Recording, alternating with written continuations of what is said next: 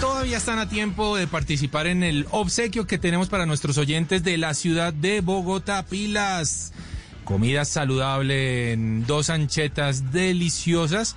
Eh, solamente deben seguir nuestras cuentas en Instagram, arroba Mari Latina Raya al Piso Travesía, arroba de viaje con Juanca. Así de fácil, Mari. Bueno, Mari, se nos va acabando el programa otra vez. Sí, se nos pasa el tiempo muy rápido, eso es porque la pasamos muy bien, porque nos divertimos bastante, viajamos a diferentes lugares nacionales, internacionales. Definitivamente me voy feliz con este avistamiento de ballenas que tuvimos hoy. Recuerden que las fotos de lo que hicimos lo pueden ver en la cuenta Esteban Duque M, que fue el biólogo que nos estuvo acompañando durante este recorrido. Son fotos alucinantes de estos hermosos animales que están justamente en estos momentos en el mar, en nuestro Pacífico colombiano. Claro que sí, este es justamente el momento para ir a visitarlas. Seguramente no nos va a tocar a nosotros este año sea, creo que las vamos a dejar tranquilitas eh, en este 2020, pero para que planifiquen su viaje del año entrante y sepan los meses en los que pueden ir a avistar ballenas en el Pacífico colombiano, que es una de las regiones más bellas que ah, tiene el planeta, sin lugar a dudas, en todo sentido, cultural, su gastronomía, su gente, la calidez de todo, el paisaje, el clima. A mí una cosa que me gusta del Pacífico es justamente eso, el clima. Uno puede salir casi que en jean, tranquilito, porque realmente no es un calor infernal, no, tranquilo, es muy relajado y se pasa muy bien. Oiga, Mari, vuelos eh, internacionales ahora hasta noviembre, ¿no? Eso dicen, esperemos a ver qué pasa, Juanca. Ya es muy difícil decretar una fecha porque cada vez la van moviendo un poco más y así no la gente le queda muy difícil planear y creo que eso es uno de los grandes inconvenientes que tienen las personas que trabajan en los temas de turismo, porque si nos dijeran una fecha, cerramos hasta noviembre, hasta diciembre, yo qué sé, podrían poder gestionar mejor sus recursos y saber cómo los alargan hasta cierta fecha y saben qué, qué, medidas tomar. Pero pues mientras nos estén teniendo saltando de un lado para el otro, pues va a ser más complicado. Vea Mari, es que hace dos meses dijeron em, en las aerolíneas tranquilos, pueden comprar desde el primero de septiembre que ya vamos a abrir, abran, compren, la gente se enloqueció a comprar porque obviamente queremos salir y ahora no. Ahora es noviembre. Ahora el chicharrón de todo el mundo viendo cómo aplaza tiquetes, si se les va a cumplir o no con eso. Yo la verdad, mm, con todo respeto, qué mamadera de gallo la que tenemos en el tema de turismo en Colombia. Y, y la verdad es que es un sector tan golpeado, tan maltratado que por lo menos deberíamos ser serios en ese sentido y poner las fechas como son. Hombre, díganos que vamos para enero y ya listo. Todo el mundo se cuadra para enero o se cuadra para febrero, lo que sea. Pero que ahora no nos salgan en octubre a decirnos, no, saben que nos vamos ahora con vuelos nacionales e internacionales para noviembre, para diciembre, para enero, para febrero y la gente con sus tiquetes en la mano. Así que bueno, un poquito de seriedad digo yo, que creo que el sector lo merece. Eh, y, y, bueno, Dios quiera que todo esto pase, Mari, pero cada vez se pone uno un poco más escéptico con todo lo que está ocurriendo. Bueno, Mari, a seguirse cuidando desde casita, ¿no? Sí, señora, seguirme cuidando. Ay, Juanca, ¿usted recordó que teníamos obsequios? Pero claro que sí. lo ah, único que tienen que hacer es seguir nuestras cuentas en Instagram. Arroba Mari Latina Raya al Piso Travesía, arroba de viaje con Juanca. ¿Qué ha montado últimamente usted en Instagram, Mari? Wow, monté algo sobre Estambul que me gustó mucho porque no sé si se enteró Juanca que Haya Sofía, uno de los museos más impresionantes que teníamos en el mundo, eh, volvió a ser mezquita. Y ah, eso nos deja pues a los que no somos eh, musulmanes o seguimos la, la, religión del Islam, pues un poco triste porque va a limitar el ingreso, el acceso a este lugar, aunque la gente va a poder entrar y ahora gratis porque antes se cobraba, pues sí va a haber ciertas restricciones que nos impedirán ver uno de los lugares más impresionantes del mundo, una de las estructuras físicas con mayor historia, con mayor riqueza histórica en arte, en cultura, en religiones, es algo increíble. Ahí van a ver una foto de esas, pueden leer la descripción y se van a enterar un poco. Nos vemos en ocho días, Mari. Listo, Juanca, nos vemos dentro de ocho días. Un abrazo a todos nuestros oyentes y a seguir viajando a través de la imaginación. Un agradecimiento aquí a Alejito piloteando el Control Master, por supuesto a Yanni Corredor, nuestra productora, y a nuestros oyentes recordarles que la vida es un viaje maravilloso. Ustedes continúen con nuestra programación habitual en Blue Radio. Nos escuchamos en ocho días. Chao.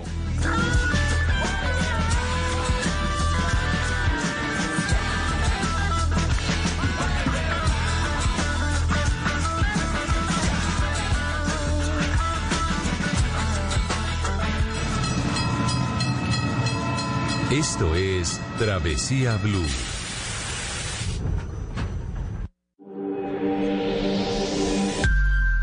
Nacimos para ser felices, no para ser perfectos.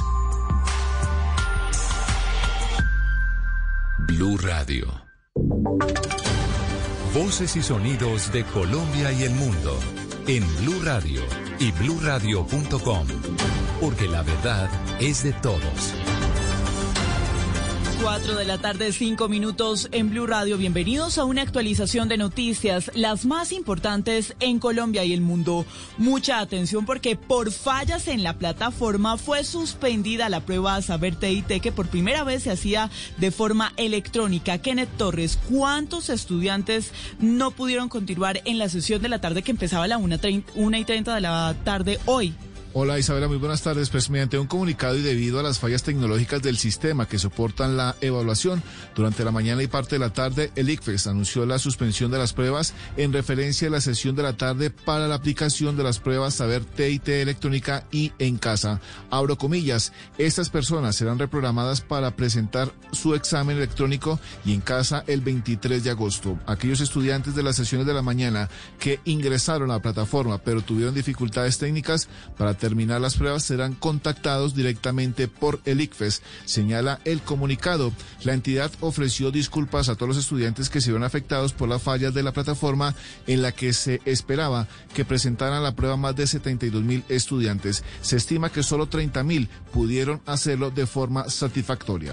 Quienes desde esta mañana se venían presentando esos registros en la plataforma y cambiamos de tema porque aquí en Bogotá los cursos pedagógicos de comparendo se podrán realizar en la noche? ¿Qué hace falta para que se aplique aquí en la ciudad, en la capital del país? Pues a sanción de la alcaldesa de Bogotá, Claudia López, pasó un proyecto de acuerdo del Consejo de la Ciudad que busca flexibilizar los horarios para poder presentar los cursos pedagógicos de los comparendos después de las 5 de la tarde de manera virtual y de esa manera poder obtener el beneficio del descuento del 50% como lo establece la ley. Así lo señala pues la autora de la iniciativa, la concejal Sara Costellanos.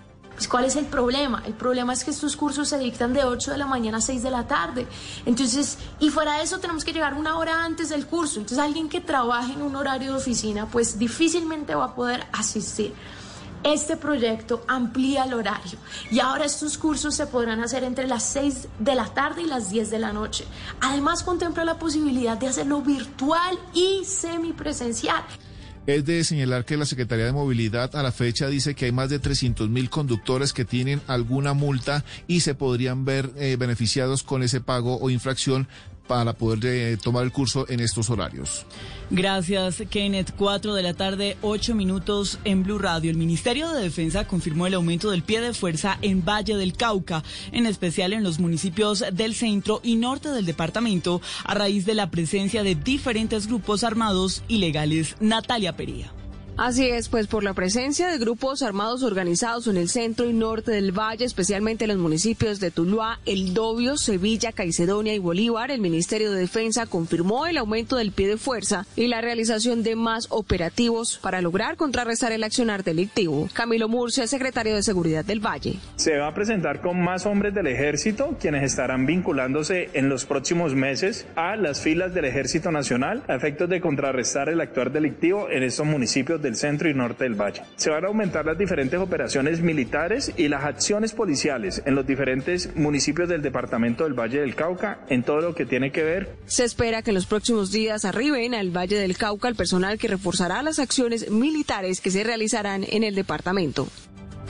Natalia, gracias. Diez de los 12 quemados en la tragedia de Tasajera, que permanecen en clínicas del Atlántico y Valledupar, ya salieron de unidades de cuidados intensivos y siguen siendo atendidos con un mejor pronóstico. Diana Ospino.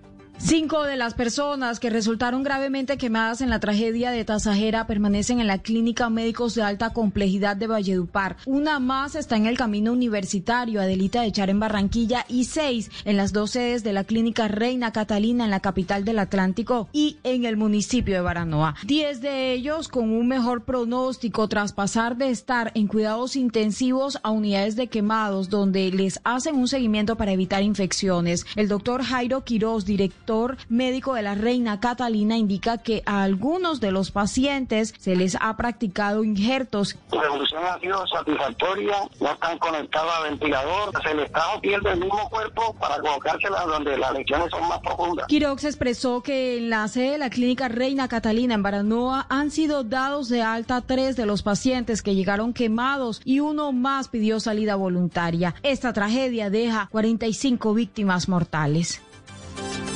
Diana, y atención a esta historia. En San Gil, Santander, hay preocupación porque los casos de COVID-19 van en aumento y no tienen ni un hospital decente para atender a los pacientes. Los médicos tuvieron que adecuar una vieja casona para trabajar. Julián Mejía. En 2018, bajo la administración del entonces gobernador Didier Tavera, se demolió el antiguo hospital y se puso la primera piedra para el nuevo. Dos años después y con una pandemia encima, el panorama de la salud no puede ser más triste. Los médicos deben atender a pacientes COVID y de otras enfermedades en una improvisada casona. Lo peor es que allí no hay ni una sola cama UCI. Hoy el secretario de Infraestructura de Santander, Jaime Rodríguez, aseguró que en dos meses iniciará la construcción del nuevo centro médico. Se han hecho múltiples reuniones con el Ministerio de Protección social con el fin de dar viabilidad a los diseños. La comunidad de San Gil y hasta el mismo alcalde han dicho que dos personas han fallecido del COVID-19 por falta de dotación médica y al ser remitidas hacia Bucaramanga mueren en el camino. La inversión del nuevo hospital es de 23 mil millones de pesos. Lo que pide la gente es que lo construya rápido y que no sean solo promesas. Gracias, Julián. Cuatro de la tarde, 11 minutos en Blue Radio. Y en noticias internacionales, los incendios en la Amazonía brasileña aumentaron un 28% en julio frente al mismo mes de 2019 y amenazan con expandirse en los próximos meses. Camila Carrillo. Según datos facilitados por el Instituto Nacional de Investigación Espacial, las imágenes por satélite detectaron en julio de este año un total de 6.803 focos de incendio, frente a los 5.318 focos registrados en el mismo mes de 2019. Tan solo el 30 de julio de este año fueron contabilizados 1.007 focos en la selva amazónica, lo que supone el mayor número para el mes en los últimos 15 años, de acuerdo con la organización Greenpeace, que alertó también sobre una tendencia al alza de incendios este año. Los incendios en la Amazonía suelen extenderse en los meses de sequía por áreas que han sido previamente desforestadas, uno de los grandes problemas que enfrenta el ecosistema y que se ha agravado en los últimos tiempos. Noticias contra reloj en Blue Radio. A las 4 de la tarde, 13 minutos en Blue Radio, la noticia en desarrollo. El director de la Policía Nacional, el general Oscar Ateortúa, confirmó que dos personas fueron capturadas por su presunta participación en el ataque con explosivos que dejó tres policías heridos hoy en Suacha, Cundinamarca. La cifra en Guatemala se registraron 1.185 casos positivos más de COVID-19 y 35 fallecidos por el virus en las últimas 24 horas. Y quedamos atentos al Museo Nacional de Colombia, que reabrió hoy sus puertas en Bogotá tras más de cuatro meses de cierre por la pandemia del coronavirus. Ampliación de esta y otras noticias en arroba Blue Radio Co y bluradio.com. Continuamos con Se dice de mí. Su trayectoria, su historia, su verdad. Blue Radio presenta Se dice de mí. Todo sobre los grandes del mundo del espectáculo en Colombia. Presentado por Diva Yesurum, por Blue Radio y bluradio.com. La nueva alternativa. Hola a todos, soy Fanny Lucía Martínez Buenaventura, más conocida como Fanny Lo, hoy voy a estar con ustedes aquí en Se dice de mí.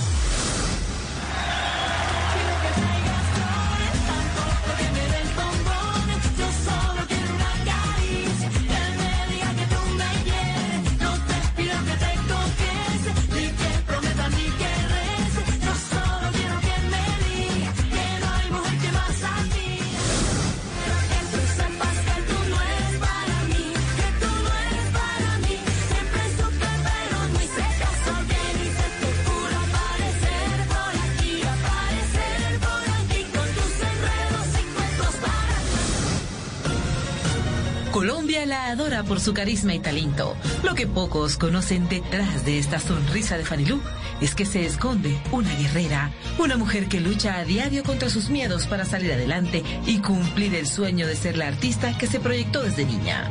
Sí, yo sentía mucha tristeza, toda la vida tuve mucha tristeza. Hay tristezas que guarda en su corazón. Cuando él estaba era querida, pero cuando él no estaba, nos maltrataba. Sus miedos han sido enormes y uno a uno los ha ido venciendo. La principal batalla que ha librado en su vida es contra ella misma. La Fanny artista era una niña que le daba mucho miedo a la frustración. Risas y más risas han servido para opacar el dolor que lleva consigo. Más y más dolor. Yo me sentía sola. Abrirá su corazón como nunca antes para mostrarle a Colombia quién es la mujer detrás del rótulo de celebridad que lleva a cuestas. Grababa sola, lloraba. Yo vivía ese sueño con un dolor. Prepárese. Fanny Lu, una de las artistas más queridas de Colombia, contará su historia de vida en Se dice de mí. El país lo pidió y aquí está. Dos personas, detrás se baja, le tiran 12 tiros. Nunca la volví a ver más.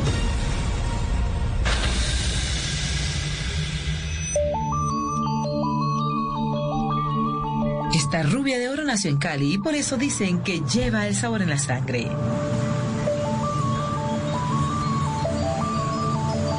Febrero 8 de un año atrás. ¿eh?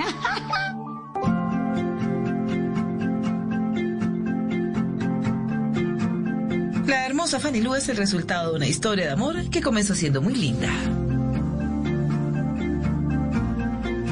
Mi mamá eh, se casó muy chiquita, de hecho se casó a escondida. Yo fui su primera novia y él fue mi primer novio con toda, pues, novio que uno pudiera llamar. Porque antes a uno le gustaban los muchachitos, pero hasta allí llegaba. Ella un día decidió que se iba a casar y se fue con mi papá a la iglesia a las 5 de la mañana, donde un cura que accedió a casarlos a escondidas se llevó un par de testigos amigos y se casó. Cada uno se fue para su casa. A veces se quedaba en mi casa porque mi abuela sí sabía que yo estaba casada con él. Con el correr de los años, los padres de Fanny Lu terminaron separándose. Era muy chiquita, claro, ¿sabes? Pero, pero mi papá iba a la casa a almorzar todos los días, ¿sabes? Y ya hasta que, hasta que ya no. Sí, la separación es, es muy difícil para todos los miembros de una familia. Como nos casamos tan jóvenes, entonces empezaron a surgir unas niñas paralelas. Y entonces eso se llama cachos. Y entonces no fui capaz de mm, aceptarlo y me separé. Pero sí la ausencia de mi papá fue muy duro y ella era la, la menor, entonces como, como que fue más, más fuerte para ella. A la pequeña le hace muchísima falta su papá. Le costaba entender por qué había una distancia tan grande con él. Sí, yo sentía mucha tristeza, toda la vida tuve mucha tristeza, nunca lo entendí. Hoy no lo entiendo. Yo veía a mis amigas con sus papás, sus papás y yo decía, ay no, pero yo ¿por qué no? Y no sé por qué siempre lo he visto como algo que no, que, porque no me lo merezco yo, ¿no? Porque yo no tengo ese, ese privilegio. Extrañaba a mi papá todos los días de mi vida. La ausencia de su padre la hizo refugiarse en el amor de su mamá. Mi mamá siempre fue una mamá amiga, una mamá cercana, una mamá confidente, una mamá bacana, una mamá aliada, soñadora, positiva, trabajadora, pero mejor dicho, increíblemente. Todo lo hacía por nosotros. Cuando pequeña era muy tímida e insegura.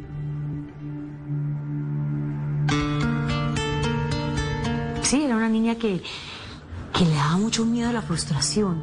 Le daba mucho miedo también la burla, la que no le creyeran, que de pronto fueran a tomar su sueño como algo ¡ja! tan bonita, ay, pobrecita, ¿no? Porque yo decía, "Sí, ¿y si no lo logro? Yo, yo vivía ese sueño con un dolor impresionante. Miro para atrás y digo, ¿por qué ese dolor tan inmenso? Yo soñaba en las noches y me quedaba dormida y veía grandes tarimas y escenarios y gente aplaudiéndome. Yo le decía, Dios, ¿qué me estás queriendo decir? Pero yo no me veía yo. O sea, mi perspectiva era la de, mi, la de mis ojos, frente a un público que me ovacionaba y yo le decía Dios, pero pues me estás queriendo decir, pero yo vivía este sueño con mucho dolor. Su padre prefería que estudiara una carrera profesional que fuera tradicional, mientras que Fanny Lu se veía en grandes escenarios.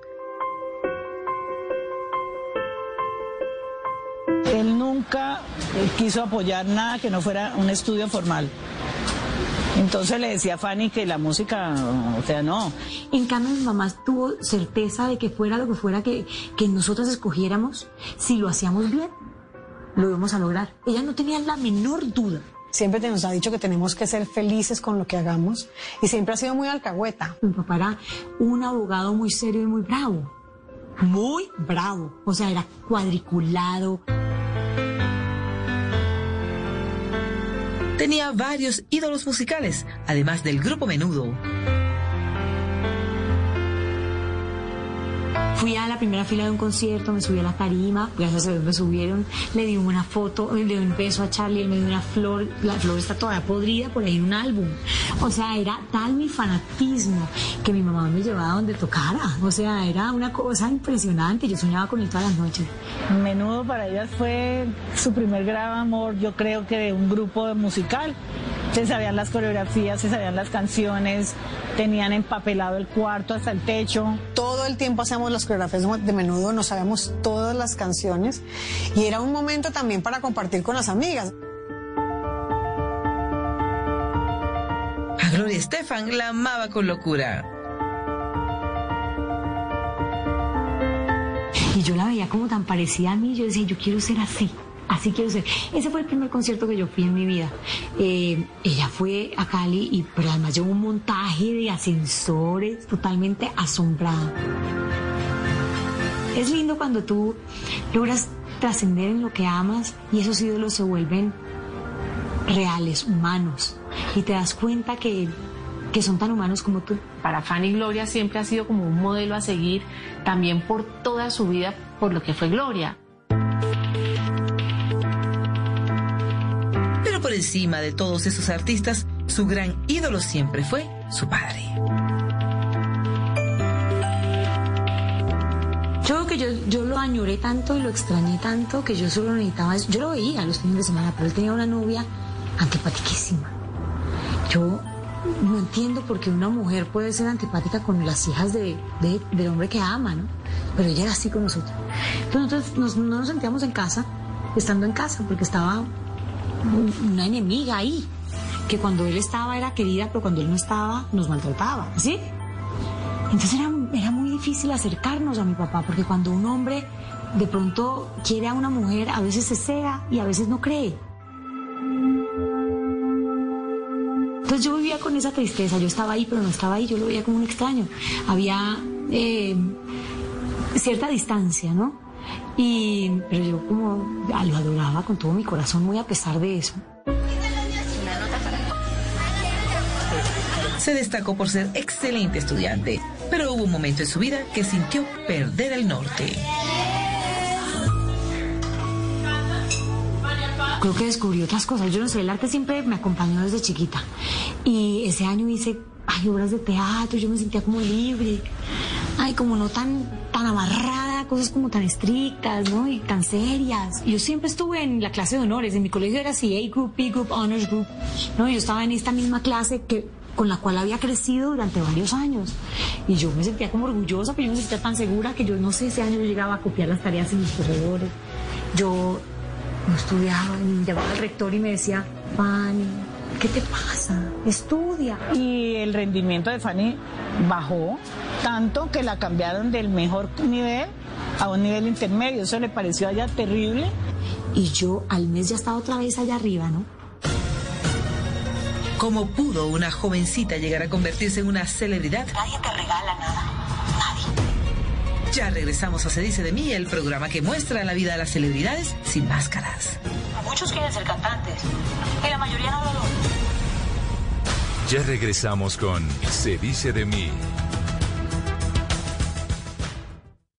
Si es humor, ¿Está arrepentida de sus palabras de ayer? Claro, botante por tú que mi otro yo me susurró al oído y me recriminó por semejante lapsus linguis. No, ahí sí no le entendí, fue nada. Que sí, pon que la can... ¿Qué puedo hacer? No, no, no, no, no, no, no, no. Gracias, senadora Angélica, muy amable. Si es opinión, Y ahora que los congresistas ya no van a ganar quisque de- 32 millones, sino quisque 34 millones de pesos, su merced. Pues para ser justo con los congresistas, eso no es una decisión de ellos, eso está establecido en la Constitución. Lo que sí no está bien es que habiendo tenido la oportunidad de reducir una parte del salario, que era renunciar a los gastos de representación, tampoco se hizo. Voz Populi, de lunes a viernes desde las 4 de la tarde. Si es opinión y humor, está en Blue Radio, la nueva alternativa. Continuamos con Se dice de mí. Quiero que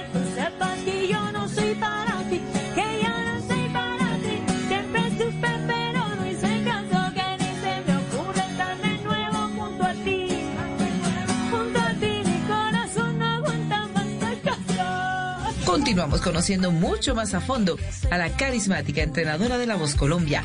Fanelú hoy está contando su historia de vida, quien nunca sintió que nació para ser estrella. Ella solo tenía el pálpito que debía dejarse llevar por el amor al arte y que pasara lo que tuviera que pasar. Pero la oposición de su padre no la dejaba avanzar en el proceso. Mira, mi padre, bueno, insistía en que que estudiara algo serio y yo sentía que yo no quería hacer nada específico.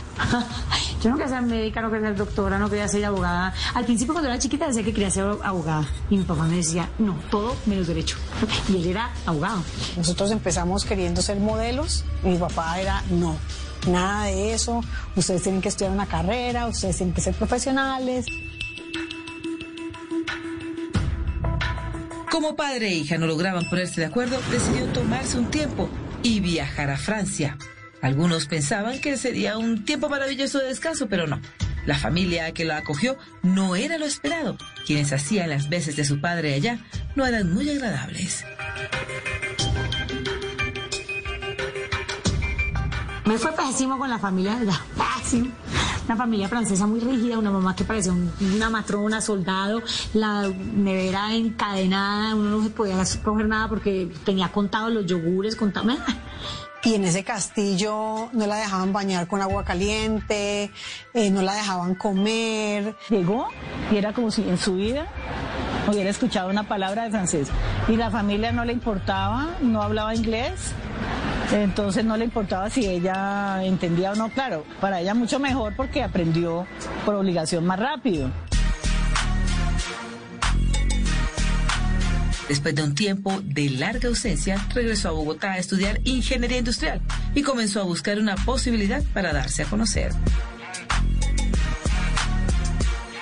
Trabajé en almacenes, eh, trabajé como profesora de inglés en Bogotá mientras estudiaba ingeniería industrial, antes de llegar a trabajar como en en la compañía de casting, donde hacía castings y me metía, por eso empecé a hacer comerciales, en fin.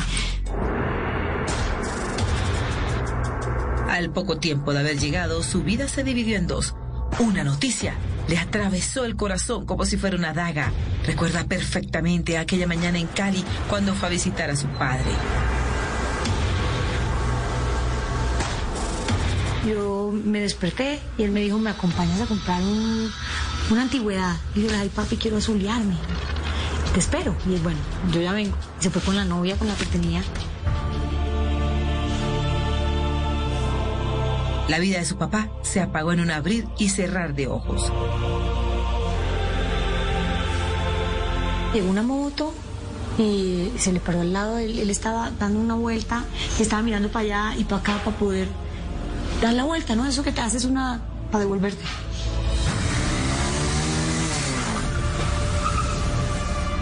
Dos personas, el de atrás se baja, le tira 12 tiros y se vuelve a montar y la moto no prende y no prende y no prende y llega una camioneta, montan la moto y se va. A él lo, lo, lo asesinan en una esquina muy conocida, muy céntrica de Cali y, y muy cerca a la casa. Me llamaron, Fanny, sí, su papá está en la clínica. Y yo sentí inmediatamente que él ya no estaba. Yo salí de la casa como una loca, llegó el chofer, afortunadamente, me quitó del carro, se montó a manejar y yo iba hacia la clínica y yo volteo a mirar en una cuadra y veo al fondo el carro de mi papá. Y yo le dije, Eduardo, ahí está mi papá, ahí está el carro, ¿será que paramos? Y él, no sé, dígame, señorita, ¿qué quiere hacer? Y yo, no, no, vamos a la clínica, donde me habían dicho que él estaba. Cuando llegué a la clínica y no lo encontraban, yo dije, mi papá no está. Y me devolví y me encontré con esta escena terrorífica, horrible. Mi hermana es entre, entre- eh, eh, a estas alturas seguía sola con mi papá ahí en el carro, avaleado, cubierto por una sábana blanca. Que ha sido eh, como esa escena de mis, terror, de, de mis, de mis miedos, ¿sí? Fue horrible. Ella no supo cuál fue el motivo de la muerte del quien fuera el gran amor de su vida. Mi papá, como te digo, tenía estas relaciones así como muy duras con gente rara. Pero además él era, él era abogado de los bancos, entonces no se sabe ni con quién se metió. Y, y prefiero no saberlo, ¿para qué? ¿Para qué ponerle cara a esta crueldad? ¿Me entiendes? ¿Para qué? Jamás Fanny pensó que la partida de su papá le dolería tanto. El vacío que dejó en su alma es inmenso. La hermosa artista decidió rendirle homenaje a su manera.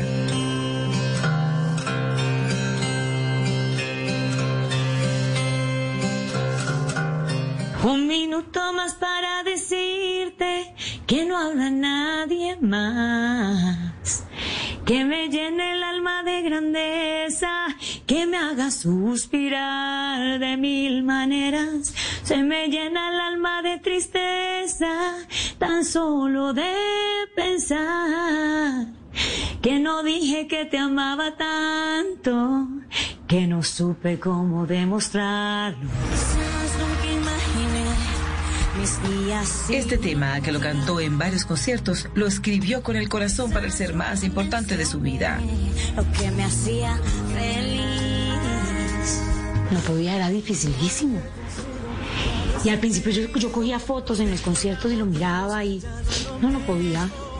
Y dejé de cantarla mucho tiempo, mucho tiempo. Es una canción profundamente eh, difícil de oír. Y todavía me pregunté, y hasta hoy en día me pregunto cómo hace mi hermana para cantarla sin llorar. Un minuto más para Hasta que ya después entendí la muerte de otra manera. Necesitas crecer espiritualmente para entender la vida. Y, y eso siento que ha sido mi proceso en la vida. Un crecimiento para entender. conmigo. Solo quedan mil palabras que se quedaron sin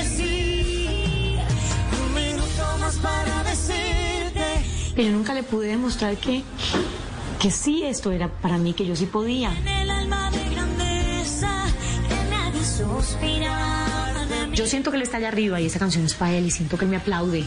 Ah, yo siento que él me dice, ah, mi hija terca, lo logró. ¿Qué tal? Lo lograste. Y, siento que es feliz conmigo y que me acompañe y que es ese angelito al que le puedo hablar siempre, ¿no? Le pido a Dios por él todos los días, cuidando a mi papá que está allá arriba. Yo siento que venimos aquí a aprender, a crecer y a irnos para después regresar a seguir aprendiendo. O sea que en algún momento me voy a volver a ver y él me está ya esperando. O de pronto está por aquí y ha vuelto.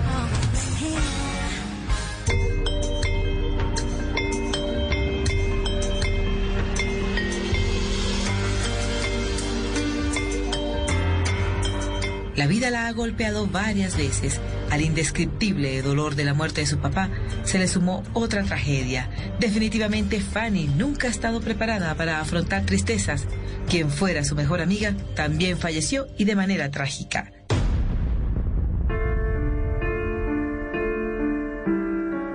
Se trataba del vuelo 965 de American Airlines, que aquel día miércoles venía operando en la ruta que sale desde el Aeropuerto Internacional de Miami hasta el Aeropuerto Alfonso Bonilla Aragón de Cali.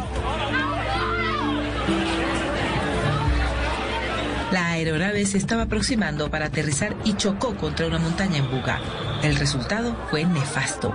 159 ocupantes fallecieron, solo cuatro de ellos sobrevivieron. La noticia la dejó en shock. Y me acuerdo que me desperté el 20, el 21 en la mañana y vi la noticia de la American Airlines. Y yo le dije, mamá, ahí estaba Ariel. Nadie me había dicho, pero yo lo sentí. Y Fanny, yo no entiendo por qué. Desde que nos enteramos del accidente, ella dijo, ahí venía Ariel. Fue inmediato.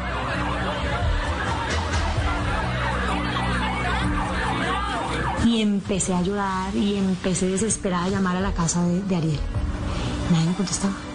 Y yo dije, ahí estaba y ahí estaba y ahí estaba y me fui para la casa y, me encuentro con, con obviamente esta tragedia. Cuando muere mi papá y después muere su hija, él me dice, tú serás la hija que yo perdí, yo soy el papá que tú perdiste. El dolor parecía no tener fin en su vida. Aún no se recuperaba de la muerte de su papá.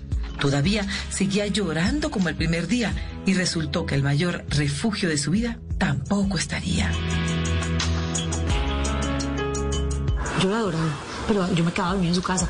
Ella era la hija del rector del colegio. Su papá era el rector del colegio. Entonces ella tenía su casa en la cancha de fútbol del colegio.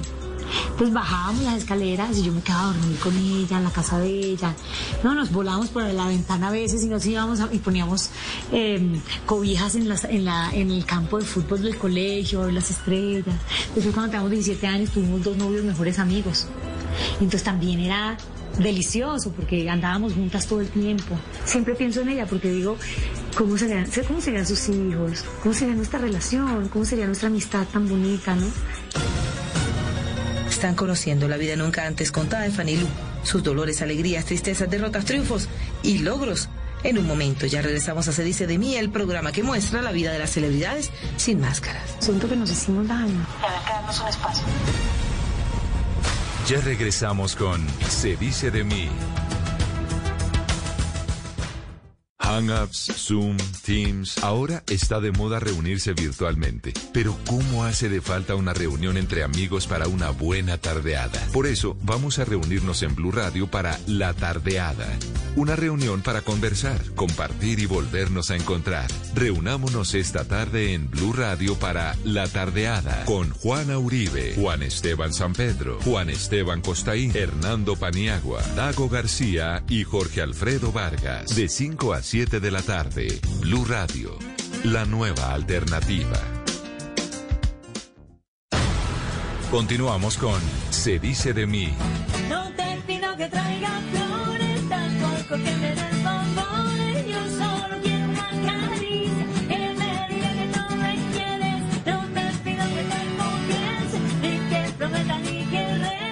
Entramos a la recta final en la vida de la cantante Fanny Lu, quien hoy está haciendo lo que muy pocos creían. Fanny está revelando los secretos más profundos de su corazón. Ahora la hermosa artista revelará cómo logró llegar a la televisión nacional. Fue a través de una agencia de modelaje en la que se escribió sin tener grandes pretensiones. Tal vez se nos fue. Yo fui a hacer un casting y mi mamá conocía a la dueña, una caleña muy divertida, y me ofrece trabajo y empiezo yo a trabajar ahí mientras estudiaba. Y entonces, no, que necesitamos dos niños de cinco y cuatro y una mamá así y un abuelo así. Entonces yo conseguía a los abuelos, hacía los castings y cuando pedían a alguien como yo, yo me metía. Y yo meditaba ahí, yo hacía el casting. Y empecé a hacer comerciales a la lata, o sea, Coca-Cola, o sea, muchas marcas. Em, y ese fue uno de los primeros y más divertidos trabajos. Yo tengo que darle gracias a Dios porque todos mis trabajos fueron como muy divertidos.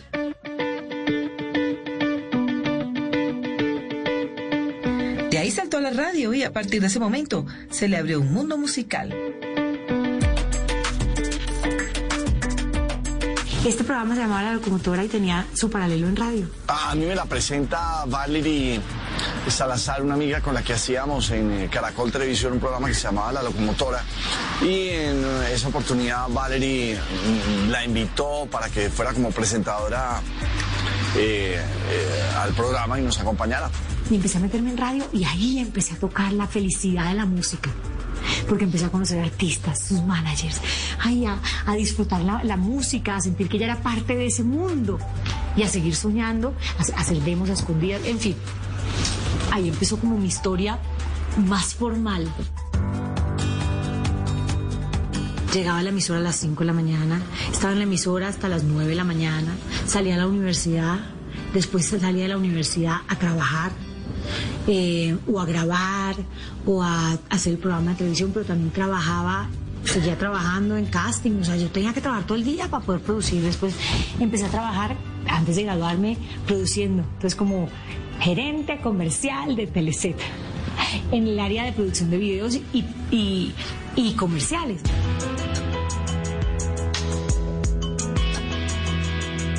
De repente, un día, le propusieron actuar y aceptó. Fue así como Colombia la conoció más de cerca en novelas como Perro Amor, La Caponera, Pobre Pablo y muchas más.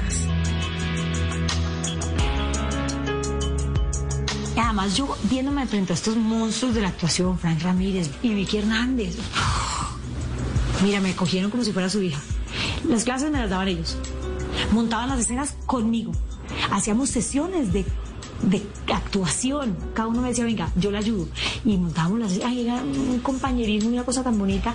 Hice cuatro producciones. Y después me ofrecen el antagónico de Rausán. Yo estaba ennoviada. Nunca me había dado un beso. Nunca había hecho. Yo tengo un pudor. Yo no me veía en un antagonista donde sabía que de pronto tenía que darme besos, hacer escenas de cama, ser mala, ¿sabes? Y dije, esto no es para mí. Ella me decía, mira, si yo quiero hacer un protagónico, pues los protagónicos por lo general tienen que darse besos. Y tendrán que hacer un desnudo y yo no voy a desnudarme. Y ahí fue que tomé la decisión de, no, no es esto. O sea, es la música, me retiro de la actuación y realmente me dedico a perseguir lo que quiero. Poco más de seguridad en sí misma, decidió que la espera había terminado. Ya no podía seguir aplazando el sueño de ser cantante. Por eso, al lado de quien fuera su amigo tiempo atrás, José Gaviria, empezó a hacerlo realidad. Comenzaron a trabajar en el estudio de Emilio Estefan en Miami.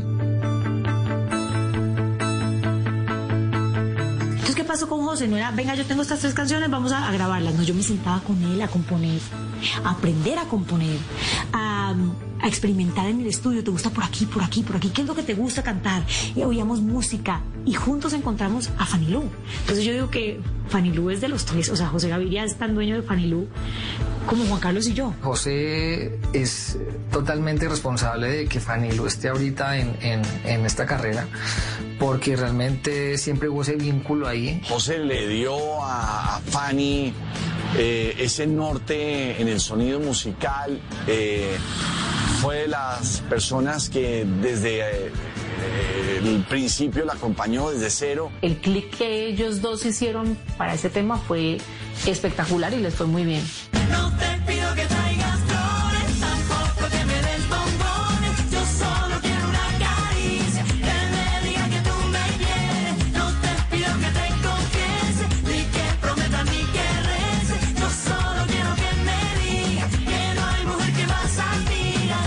Y al poco tiempo debutó como cantante. Su canción Yo no te pido flores se convirtió en un éxito en Latinoamérica.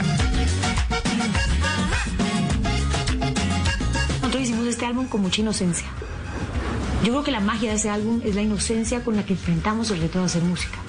Nosotros nunca nos sentamos con la ambición de ser Lu. Es decir, era mi gran sueño, pero mi gran sueño era cantar. Mi gran sueño era oírme grabada, era hacer música. Estos sueños que yo tenía de chiquita, donde yo me veía en grandes, en grandes tarimas, yo decía, Dios mío, algo me estás contando, algo me estás queriendo decir. Pero mi motivación de hacer el disco no era desde el ego, era desde la pasión. Era que yo, me, yo sentía que eso era lo que yo quería hacer en mi vida. Yo me quería, yo quería hacer mi música. Yo no veía a Fanny cantando, pues sabía que lo quería hacer, pero y apenas oía el producto al aire, de verdad dije, wow, oiga, esto está, esto está bien hecho. Y, está, can- y canta bien, era la canción muy, muy comercial. un tema de actitud, un tema de luz, un tema de, de carisma. Eh, Fanny es una persona que entra a una habitación o se sube a un escenario y inme- inmediatamente lo ilumina. Es una persona con una energía muy transparente.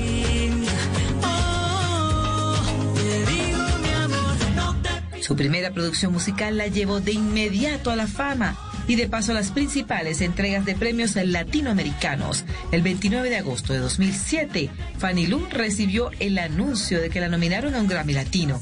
Ese año ganó Juan Luis Guerra con La llave de mi corazón, pero a partir de ese momento la postularon a 70 diferentes categorías de premios y ha recibido cerca de 40 galardones. Es un impacto gigantesco. Es como eh, entrar en, en- en- entender que Fanny ya estaba en otro nivel. Uno dice, nunca piensa que va a estar eh, nominada a ningún premio, que va a ser tan querida por, por el público, que va a ser un personaje, digamos así, que donde va la reconocen, que le toman fotos en todas partes. Creo que ese primer álbum salió tan bonito y tan natural y tan espontáneo, tan inocente y tan original, porque además no había una mujer haciendo tropipop, ¿no? que, se le, asumiera el reto de llevar esa raíz y ese sonido de su Colombia en su música. Dios me dio esa magia y ese, gran privilegio, ese gran privilegio de, no sé, de, de entrarle al corazón a la gente con esa primera canción, con No te pido flores. Logro más, eh, pero, pero de pronto uno de los más importantes de su vida. Imagínate, de haber crecido tan rápido y, ser nominada a un Grammy fue muy especial. Yo no empezó a cantar desde el primer día, ya tuvo un proceso. Y yo admiro mucho eso porque primero es muy consciente de ello y segundo ha dado los pasos correspondientes para ser cada día mejor.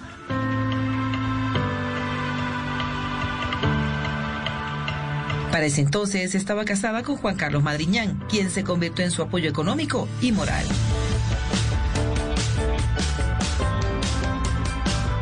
Ya estoy casada, claro, claro, yo ya tenía, yo ya tenía mis hijos. Ya tenía el primero. ¿Ves? Y, ya llevaba varios años con Juan Carlos, varios años, desde el, por lo menos unos siete. Pero yo había durado muchos, muchos años cantándole también, cantándole en fiestas y sintiéndome entonces que ya sí podía y que por lo menos había un hincha y que por lo menos había un cómplice. Me consta que su ex esposo fue una persona vital en su carrera, en el desarrollo de su carrera, quien la impulsó a decirle, hagamos el disco ya o ya. Sin embargo, el tiempo y las múltiples ocupaciones fueron creando un abismo enorme entre ellos.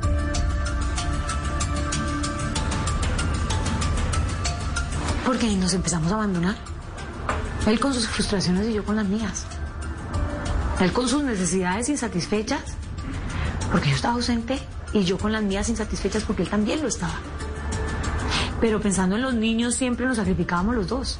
Entonces yo viajaba y él viajaba y llegábamos a la casa y los niños invadían el cuarto y la prioridad eran nuestros hijos. Somos grandes, pero los mejores padres.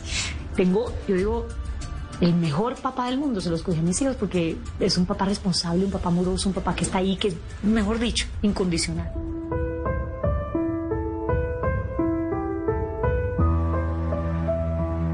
La separación fue dolorosa.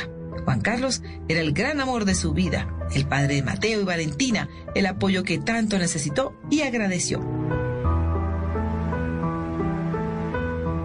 Las circunstancias que rodearon esa separación lo hicieron aún más duro. Yo creo que muy poca gente sabe lo que rodeó esa separación. Siento que nos hicimos daño, ¿sabes? Y había que darnos un espacio. Y eso hicimos. Fanny sufrió muchísimo, muchísimo, muchísimo. Y yo sufrí mucho también con ella. Y, y no sé, yo tal vez un, un día un, un amigo muy querido mío, eh, con relación a nuestra amistad, un día nos, no sé, nos discutimos algo. Y un día él me dijo, Fanny, tú jugaste a que hacerme falta. El que juega a que a que lo extrañen se arriesga a que lo olviden. Eso es un dicho que no me olvidará jamás. Por eso no juego ese, no, hoy en día no, no juego es- ese juego, valga la redundancia, de la dignidad. De, ah, no, que me extrañe y muriéndome. No, hoy en día creo que soy lo más transparente y expresivo del mundo. Porque tal vez también jugué ese juego. ¿Sí? Jugué a que me extrañara y me. De los momentos duros y de las cosas fuertes que pasan en la vida siempre hay un aprendizaje y yo creo que Fanny sacó lo positivo de todo esto.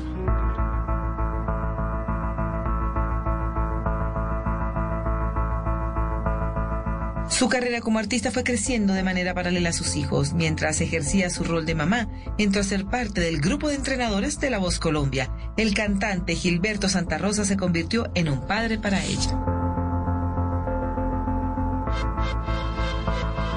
Cuando llegó la voz yo tenía todas mis dudas. ¿Sí? Y sentía intimidación ante Carlos Vives, Ricardo Montaner, Andrés Cepeda, que llevaban 20 años en la industria cada uno. Sumaban entre ellos 100 años de experiencia. Y yo llevaba, imagínate, fue 2012, yo arranqué 2005, 7 años. Pero cada uno llevaba 20 años de experiencia, habían empezado desde chiquiticos, ya eran todos unos señores. No es que se consideren menos artistas, sino que siempre respeta como a los otros que llevan muchos años, que han sido artistas reconocidos durante épocas. Yo decía, Dios mío, me van a acabar. me van a acabar.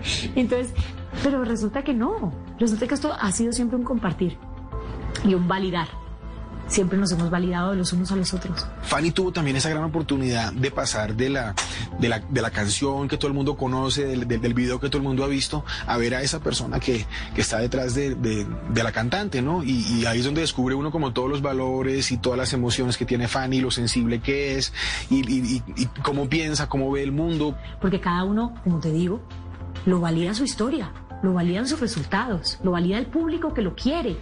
Y todos siempre hemos puesto todo el empeño porque esos niños reciban de nosotros lo mejor. Este programa eh, le ha ayudado mucho, la, la, ha empujado y además fuera de la oportunidad que tienen millones de niños de Colombia de, de tener las lecciones de Fanny Lu, es, es, una bendición para todos los niños poder estar tan cerca a Fanny y recibir sus lecciones. Créaselo, ya él me decía así, Fanny Lucía, créetelo que eres maravillosa, créetelo, no entiendo por qué no te lo crees. Y es que yo me falta, me falta aprender a tocar guitarra y yo quiero hacer esto.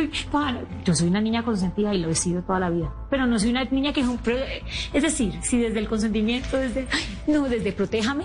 Ay, no, Gilbert. No, a ver, carajo, que me muero la ira. A lo largo de estos 20 años de carrera, Fanny ha protagonizado momentos maravillosos. La visita del Papa fue uno de ellos. Logró estar en el selecto grupo de artistas invitados especiales para cantar. Yo lloré así como voy a llorar cuando me llamaron. Qué vergüenza, público, perdón. Ay, qué vergüenza, no sé tan llorón en la vida. Que llorar es una locura. Esa es mi canción. Wow, wow, que llorar es una locura. Ay, mira, siempre digo que hay que cambiar las lágrimas por la sonrisa. Y de hecho muchas veces lo puedo hacer. Pero cuando me tocan el corazón y, y, puedo otra vez sentir esas emociones, me transporto a ese lugar y vuelvo y siento y se me encharcan los ojos. Eh, me llamó el padre Carlos de la Arquidiócesis de Bogotá. No puedo creer. Yo me acuerdo cuando yo en el 85 estaba parada en la sexta o en la quinta en, Colombia, en Cali. Y yo vi pasar al Papa de la mano de mi mamá. Yo no me olvido de esa imagen, está ahí, porque yo, yo quería que él me viera y que me bendijera. Y pasó como una porcelana llena de luz. Yo nunca me borré. O sea, esa, esa imagen, sí, yo cierro los ojos y lo veo pasar. Así saludando y con ese glow del de, de Papa Juan Pablo. Del Santo Juan Pablo. Y cuando me llaman a decir, Fanny Lu, te saludamos de la arquidiócesis, queremos que le cantes al Papa y yo. Mentira. Ay, no, usted no me mienta porque es que usted no, estaría jugando con mi sentido. En serio. Y empecé a llorar. no puede ser. No, mira, para mí fue una emoción porque de alguna manera era poder cantarle al ser humano más cercano a Dios, porque es el representante de Dios en la tierra. ¿No es eso el Papa? Ah, ya, la iglesia me dice eso yo le creo. Y no todo el mundo tiene ese, ese privilegio ensayamos en mil veces porque obviamente es un evento donde lo está viendo todo el mundo y es de mucha responsabilidad. Bueno, y cuando me dicen vas a poder cantarle a él, en teoría al papá no permiten que cante nadie mientras él le hace su entrada a ningún lugar. Esta es la primera vez en Colombia que se hace y cuando me dicen que es el evento de la juventud, como que todo cuadraba. Bueno, hicimos esta canción hermosa para darle la bienvenida al Papa Francisco a Colombia. Invito a mi amigo Andrés Castro a hacerla conmigo. Viene la idea de Héctor Tobo de parte también de, de la arquidiócesis y creamos un grupo hermoso. Trabajamos con el corazón. Hicimos esta canción y pudimos cantársela al Papa cuando él entraba a la plaza. Esto lleno de jóvenes. No, pasa el Papa y yo cantando, ¿no? No, no, yo sentía que se me iba a salir el corazón. Y pasa lo que yo había pedido que pasara cuando yo estaba chiquita. Él nos mira y nos hace así y nos da la bendición. Y yo digo, no. O sea, Dios mío bendito. Ella me decía como que siento cantándole a Dios en el cielo. Entonces, no, súper oportunidad. Fue una experiencia bien bonita, muy espiritual para, para mi familia. Creo que, que, que, que el pontífice se, se llevó de Colombia una buena idea, porque oyó mucha música, oyó cosas muy lindas, muy especiales y me parece muy importante que Pani haya estado ahí como representante de las mujeres y de los colombianos. En este momento está atravesando por un excelente momento profesional. Incluso le ha puesto a las tablas a un bonito proyecto teatral. Vamos a dedicarle un show a los niños. O sea, y que ese show, ellos se sienten ahí y se sientan en un mágico mundo donde soñar es, es su realidad. El show es interactivo, van a grabar unos videos antes de entrar, que van a estar en pantallas en algunos momentos. Tenemos una app donde ellos se registran y registran su silla y registran su sueño y me mandan su foto. Entonces en algún momento dado, al niño de la silla 3, ah, le voy a decir, Pedro, tú me contaste que quieres ser piloto, pues así te vas a ver. Entonces el montaje de él como piloto. De eso se trata, que los niños, de la mano de sus padres, puedan superar los miedos, los temores, que yo creo que son menos los miedos que tienen los niñitos ahora que los que tuvo Fanny en su momento. Vamos a lanzarlo, eh, pero la idea es girar todo el próximo semestre. Todo el próximo semestre paralelo a la Voz Kids ir visitando diferentes ciudades del país, que creo que va a ser muy lindo llegar allá y decirles, esto soy yo, así, así me hice. Tú tienes parte importante en esta historia de mi vida, ahora construye la tuya. Va a ser un show muy divertido, muy alegre y que a la vez también va a mostrar eh, todas esas facetas de las que ella vivió, de sus inseguridades, de sus miedos, de todo. Y va a ser, aparte de muy entretenido, va a ser una enseñanza. Va a ser espectacular y la obra como la están montando es de verdad, la tienen que ver todos los colombianos, todos los niños. Son muchos los proyectos de Fanny Lu. Su libro, La voz de tus sueños, es también un éxito entre los niños y jóvenes. Ella se siente feliz en esta nueva etapa. Esta publicación y este capítulo de hoy en Se dice de mí tienen un mensaje muy claro.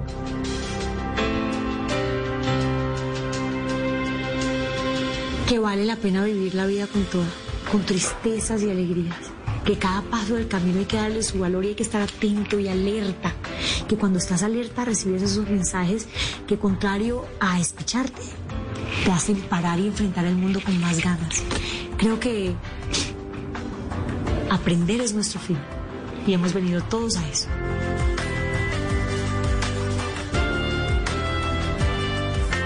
y es olvidadiza, eh, elevada, ah, pero de amiga hace las cosas de verdad. Es una gran amiga, es una mujer muy tierna y da muy buenos consejos. A mí me ha dado un par de consejos muy buenos y los he, he sabido aplicar. Eh, ella tiene un carisma arrollador y desde que empezamos, desde los inicios, que yo la acompañaba a sus primeras entrevistas y, y siempre que llegaba como artista nueva, generalmente los entrevistadores le decían, tú eres arrolladora, te va a ir bien. Es una mujer, una niña, una hija increíble. La verdad, no tengo palabras. La quiero como una hermana más. Es una amiga incondicional. Es una de las personas más importantes de mi vida. Yo sin mi hermana no podría existir. Es parte de mi ser, de mi esencia, de lo que soy. El respeto que también me das a mí, no solamente a los fans, sino a mí como tu mamá, el saber que todos los días te preparas y te preparas y te preparas como si estuvieras iniciando tu carrera. Te felicito, mi amor, sigue así, te amo con toda mi alma y aquí estoy yo para apoyarte.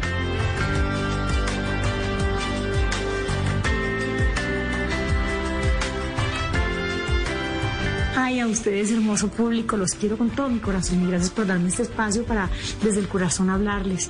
Eh, valoro mucho su amor y su cariño y valoro mucho que quieran mi música, que lean mi libro, que me acompañen en el próximo show y, y valoro mucho que sé que el camino es largo y que los voy a tener a ustedes ahí conmigo y eso me entusiasma y me da aliento. Así que gracias y muchas bendiciones porque Dios está con ustedes todo el tiempo y siéntanlo ahí presente en sus vidas y sueñen para ser felices.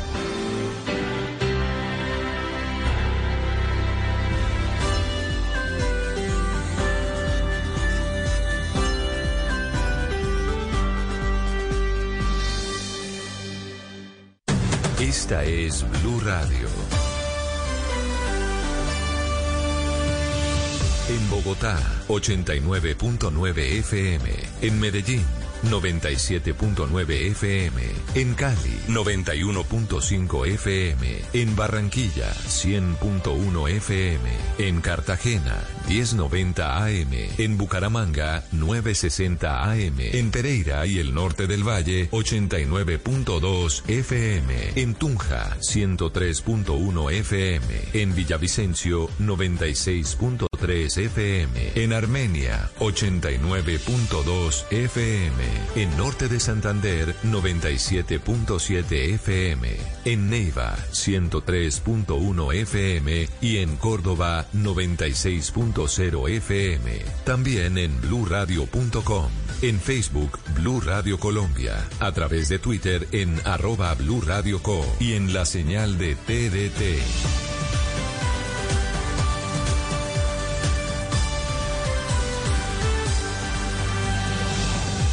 Radio, la nueva alternativa. Voces y sonidos de Colombia y el mundo en Blue Radio y bluradio.com, porque la verdad es de todos. La noticia del momento en Blue Radio. 5 de la tarde en punto en Blue Radio. Mucha atención porque hay una nueva actualización sobre el número de casos de COVID-19 en el país. Hay nueva información del Instituto Nacional de Salud. En las últimas 24 horas se registraron 10.673 casos nuevos en Colombia. Llegamos a los 306.181 casos de COVID-19 en el país desde marzo, cuando llegó el COVID-19 a Colombia. En las últimas 24 horas también se registraron más de 200 personas fallecidas por el virus. Kenneth Torres, ¿cuál es la cifra total de personas que fallecieron eh, en Colombia por el coronavirus? Hola Isabela, muy buenas tardes. Pues son 225 personas las que en las últimas horas han perdido la vida de acuerdo pues al reporte que ha entregado el Instituto Nacional de Salud. Buena parte de ellos se encuentran en la ciudad de Bogotá, que sigue siendo la que más personas eh, eh, presenta con número de personas fallecidas, igual que Antioquia, eh, tan igual que Valle, Cundinamarca, Barranquilla, Atlántico, Santa Marta, Cartagena, Córdoba, Santander, Cesar, siguen siendo en este momento los principales ciudades y departamentos que tienen el mayor número de fallecidos. Kenneth, y precisamente en las últimas 24 horas es eh, por primera vez el departamento de Antioquia superó en número de casos a Bogotá, más de 2.900 casos nuevos. Vamos entonces a la capital de Antioquia con Susana Paneso. Susana, ¿cuál es eh, la nueva cifra que reporta el Instituto Nacional de Salud? Isabela, buenas tardes. Son 2.986 casos de COVID-19 en 24 horas. Si la cifra de ayer, que era de 2.073 casos, era alarmante, esta es aún más. Se confirman además 16 muertes el día de hoy en el departamento de Antioquia, ocho de estas en Medellín, dos en Bello, dos en Apartado y de un caso en Caucasia, Cáceres, Copacabana y El Bagre.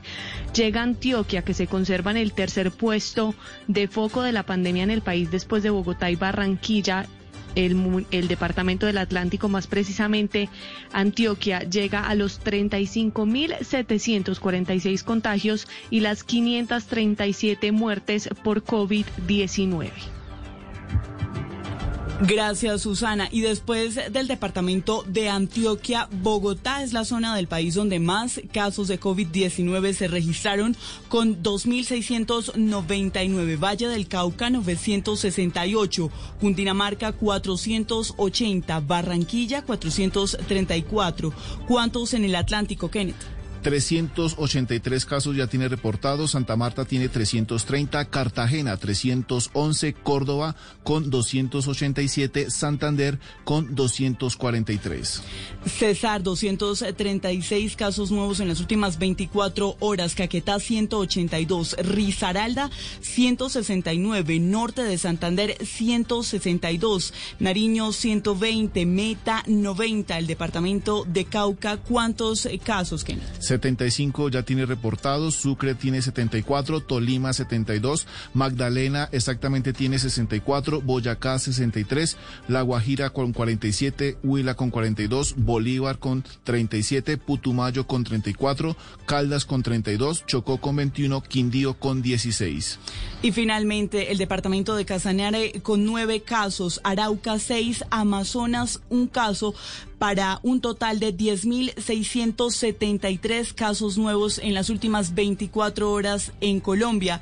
Eh, entonces, repetimos, llegamos a más de 306.181 casos nuevos de COVID-19 en Colombia. De ellos hay activos 134.498. Pero ahora hablemos de los conglomerados. ¿Cuántos conglomerados hay en este momento en el país, Kenneth? De acuerdo pues a lo que ha reportado el Instituto Nacional de Salud, hay un conglomerado de 872 en todo el país. Los territorios son en Amazonas, Antioquia, exactamente en Ituango, en Arauca, Atlántico, Barranquilla, Bogotá, Boyacá, Bolívar, Caldas, Caquetá, Cartagena, Casanare, Cauca, Cesar, Chocó, Córdoba, Cundinamarca, Huila, La Guajira, Magdalena, Meta, Nariño, Norte de Santander, Putumayo, Quindío, Risaralda, San Andrés, Santa Marta, eh, Santander, Sucre, Sucre, Tolima, Valle, eh, Baupés, Bichada, Guaviare y Guainía. Muy bien, Kenneth, gracias. Y en Bogotá, entonces, con ese último reporte del Instituto Nacional de Salud, llegamos a los más de 104 mil casos de COVID-19. Continúa también el departamento de Antioquia con más de 35 mil 746 casos. Cundinamarca con 8 mil 978. Y, por ejemplo, en departamentos como Chocó, Quindío, Tolima y Valle del Cauca también vienen en aumento estos registros de COVID-19. Ampliaremos entonces por regiones más adelante. Continuamos con otras noticias. 5 de la tarde, 6 minutos en Blue Radio. El costo del kilovatio hora de energía no podrá aumentar este año en Colombia por la emergencia del COVID-19. Los detalles del anuncio del gobierno nacional. Volvemos con usted, Kenneth. Así quedó establecido en la resolución 152 que presentó la Comisión Reguladora de Energía y Gas, que fue expedida en el marco de la emergencia del COVID-19, en la que señala que el costo del kilovatio hora no podrá aumentar en las facturas de energía eléctrica. Así lo dijo el ministro de Minas y Energía, Diego Mesa. Así aseguramos que el precio de la energía no tenga variaciones al alza en lo que resta del 2020. Sin embargo, esto no significa que no se puedan presentar aumentos en las facturas de energía eléctrica asociados al consumo o a otros cobros no relacionados con este servicio. Por eso, quiero hacer un llamado a seguir haciendo un uso eficiente de la energía eléctrica durante la emergencia decretada por el COVID-19. La CREP también otorgó dos meses adicionales de gracia para que los usuarios residenciales de los estratos del 1 al 4 comiencen a realizar el primer pago de cada factura que hayan diferido durante la emergencia del coronavirus. Kennedy, regresamos a Antioquia porque tras varios meses de ires y venires en Medellín, iniciarán las pruebas en humanos de los ventiladores mecánicos diseñados por la iniciativa InspiratMed. Susana Panizo. Finalmente, esta semana se dará inicio a las pruebas en humanos con el aval del INVIMA de los ventiladores mecánicos producidos por la Universidad de Antioquia, la EIA e Industrias San Pedro. Según informó Juan Andrés Vázquez, director ejecutivo de Ruta N, las pruebas se harán en el Hospital San Vicente, en la Clínica Las Américas y en la Clínica Universitaria UPB. Empezaremos también a contar con estos pacientes voluntarios para atender la totalidad de los cinco pacientes por dispositivo que debemos hacer para completar la fase 1 del ensayo clínico. Entre tanto, continúa la distribución de los ventiladores que ya están ensamblados a diferentes regiones del país. Hasta el momento se han entregado 96 de estos ventiladores a centros médicos en Medellín, Ocaña, Cartagena y Bogotá. La próxima semana se entregarán 80 respiradores más. A las 5 de la tarde, 8 minutos en Blue Radio, cambiamos de tema porque fue capturada la banda delincuencial Los Porteros, responsable de hurtos a residencias y establecimientos de comercio en Bogotá. Camila Carrillo.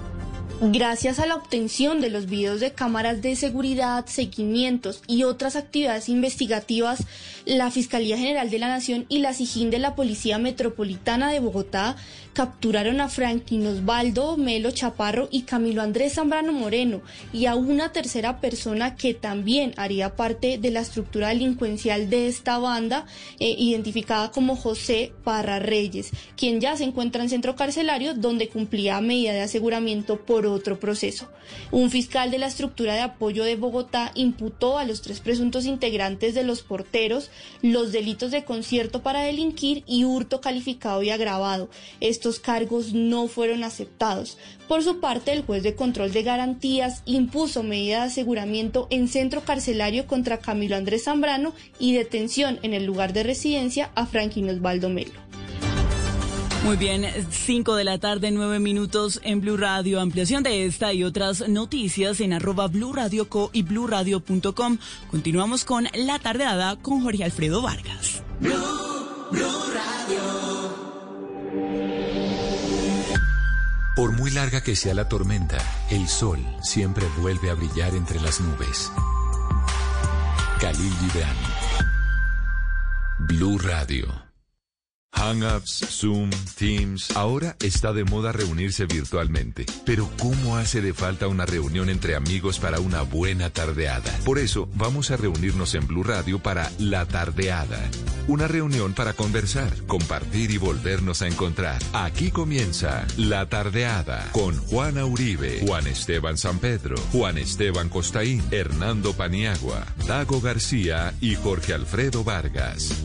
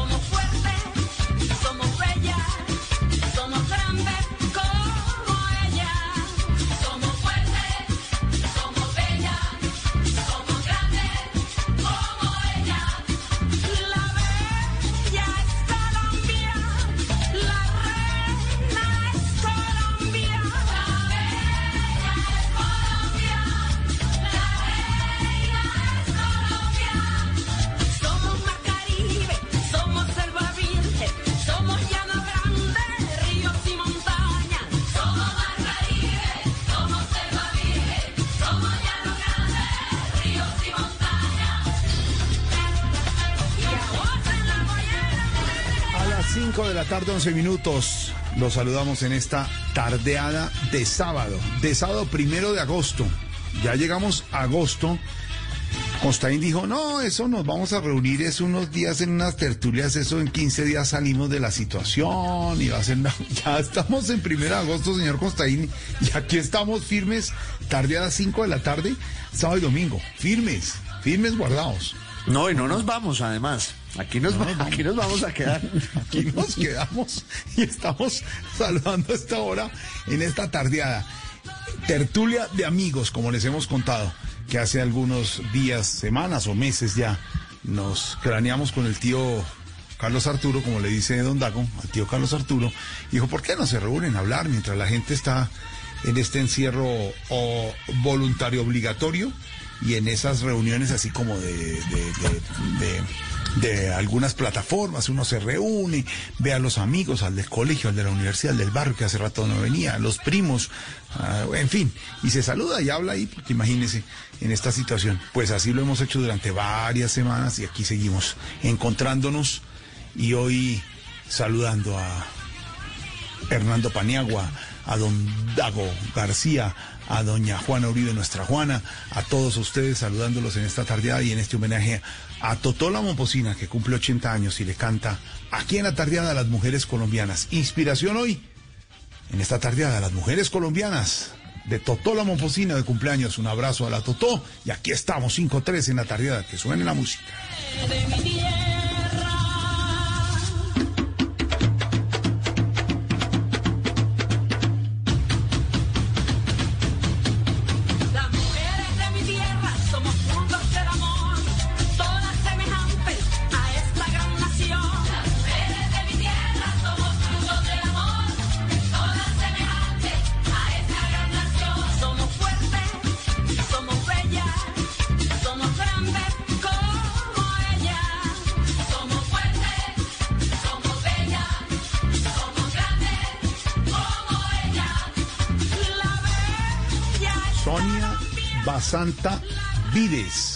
Nacida en Talaigua Nuevo, en Bolívar. El 1 de agosto, nuestra Totola Momposina que nos encontramos en los festivales. Ella se define a sí misma como la cantaora, cantadora, llevar la tradición de los pueblos de la costa y de Colombia y nuevas culturas y con ese homenaje que le hace Totola Momposina a las lindas mujeres colombianas, a las bellas mujeres colombianas, a las mujeres colombianas que son las que mandan como en esta tardeada, que la que manda es Juana Uribe. La mujer de la Claro. tardeada y es la que manda, ¿o no, mi Juana? Mando saludes. Manda Mando- mensajes. Mando besos. Besos, mensajes que no los podemos leer todos, pero... Mm. No, sí, manda, manda, ok. No, bueno, ¿Qué mi Juana? ¿Cómo vamos? Vamos bien, vamos bien. Hoy mejor, esta semana ya dejó de hacer tanto frío en Bogotá, entonces es un poco mejor para mí, porque yo soy muy friolenta y no me gusta, no me gusta el frío.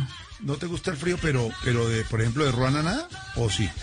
No, sí, agua, bolsa de agua caliente, todo eso, es- me muero de frío, soy muy friolenta. De la bolsa de agua con, con mi abuelo, que tenía bolsa de, las de siempre, de las de una... Mm. Sí, pe- perra que le dicen en, en algunas partes. En los pies. Ah, yo nunca he usado.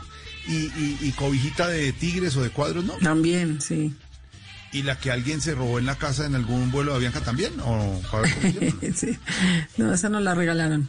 Esa se la regalaron. Siempre una, nadie sabe por qué hay una cobija de, de, de Avianca en la casa, pero hay una cobija, esas que dan en- a los que van allá adelante después de, después de la cortina, que siempre les dan buenas De cobijas, de- de adelante. Buen climita en Bogotá, sí, 14 grados, algo gris, pero está haciendo buen clima en este homenaje a las mujeres colombianas. Hoy aquí con Totola Momposina, nuestra linda Santa Marta del Alma.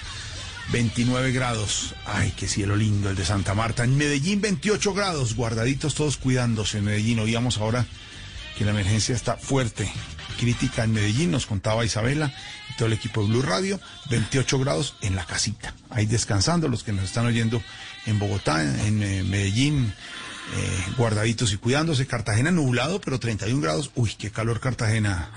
Qué calor, 31 grados. Barranquilla, 30 grados en la linda Barranquilla, aquí muy cerquita en la carrera 14 grados. Cali, la linda Cali, 31 grados. Y cerca a Cali, la Popayán del alma de don Juan Esteban Costaín, que ya saludó, pero que lo recuerdas mucho allá. Ya están conectados desde Popayán, Costaín. Qué bueno, lástima que no deben estar abiertos los lugares a los que uno va hoy, como Mora de Castilla o las empanaditas de Doña Beatriz, pero bueno, les mandamos saludos igual en el encierro.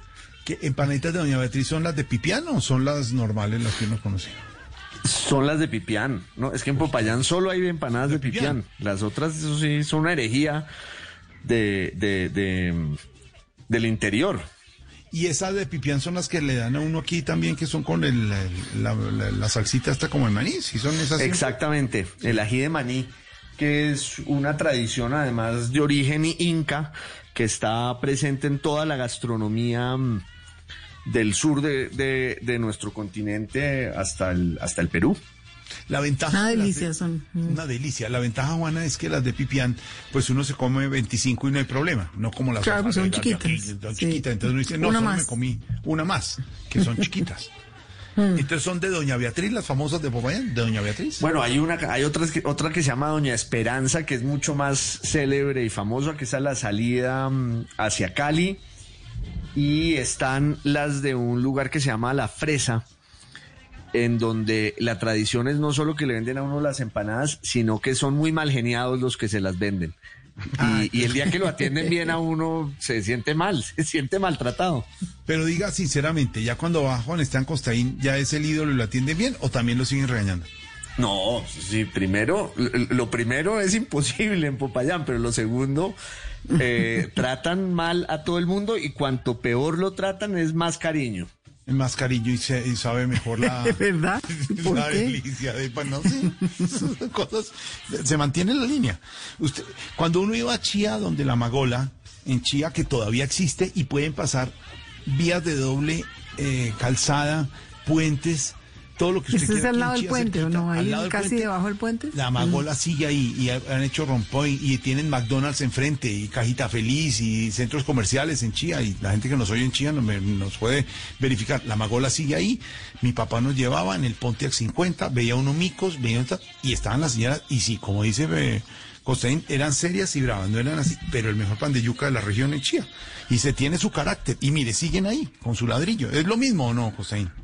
Pues claro, es que nos, nos han engañado con ese cuento del servicio al cliente y la amabilidad.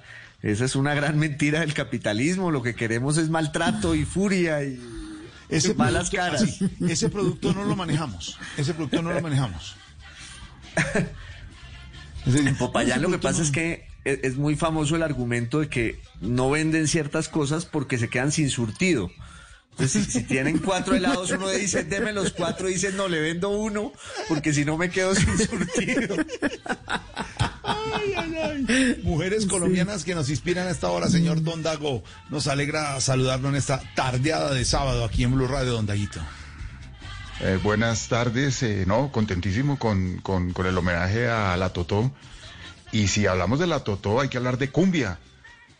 Y si hay que hablar de cumbia, hay que hablar del maestro José Morales. Y si hablar del maestro José Morales, hay que hablar del pescador. Que creo que la mejor versión que existe del pescador es esta, de la Totó. Que viva la cumbia y que viva la Totó. La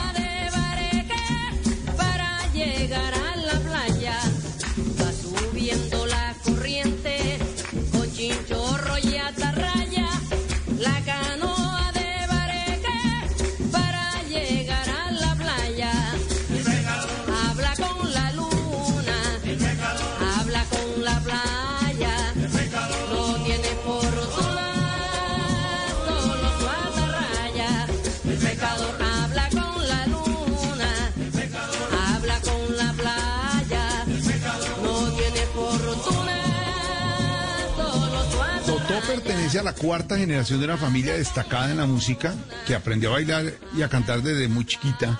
El papá era percusionista, Dago, y la mamá cantante, cantadora, como dice ella, y bailarina.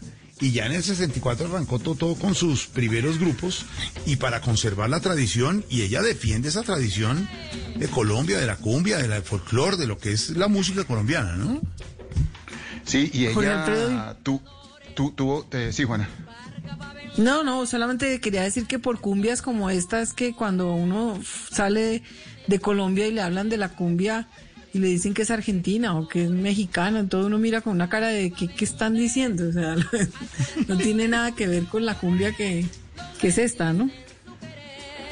Totó La tuvo un segundo, tuvo un segundo aire, eh, por ejemplo, esta grabación de, de- del pescador tuvo un segundo aire gracias a un eh, músico inglés que se llama Richard Blair. Y a David Que Byrne, ¿no? él- ¿no?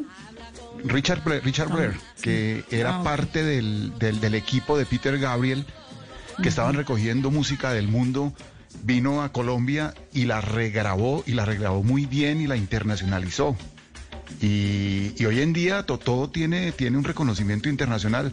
El año pasado estuvimos en, en la entrega de los premios Fénix en México, que fuimos a participar con eh, Pájaros de Verano, que incluso eh, ganamos el premio de la mejor película iberoamericana. Y el show central de esos premios en México, que convocaban a, a- a toda la industria ibero- iberoamericana, fue la Totó.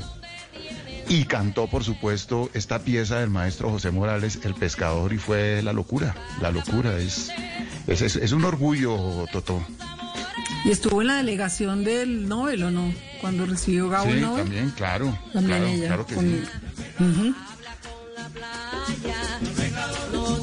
Que se fue un jumbo entero, ¿no? Todo un avión que mandó el presidente, sí. Sí.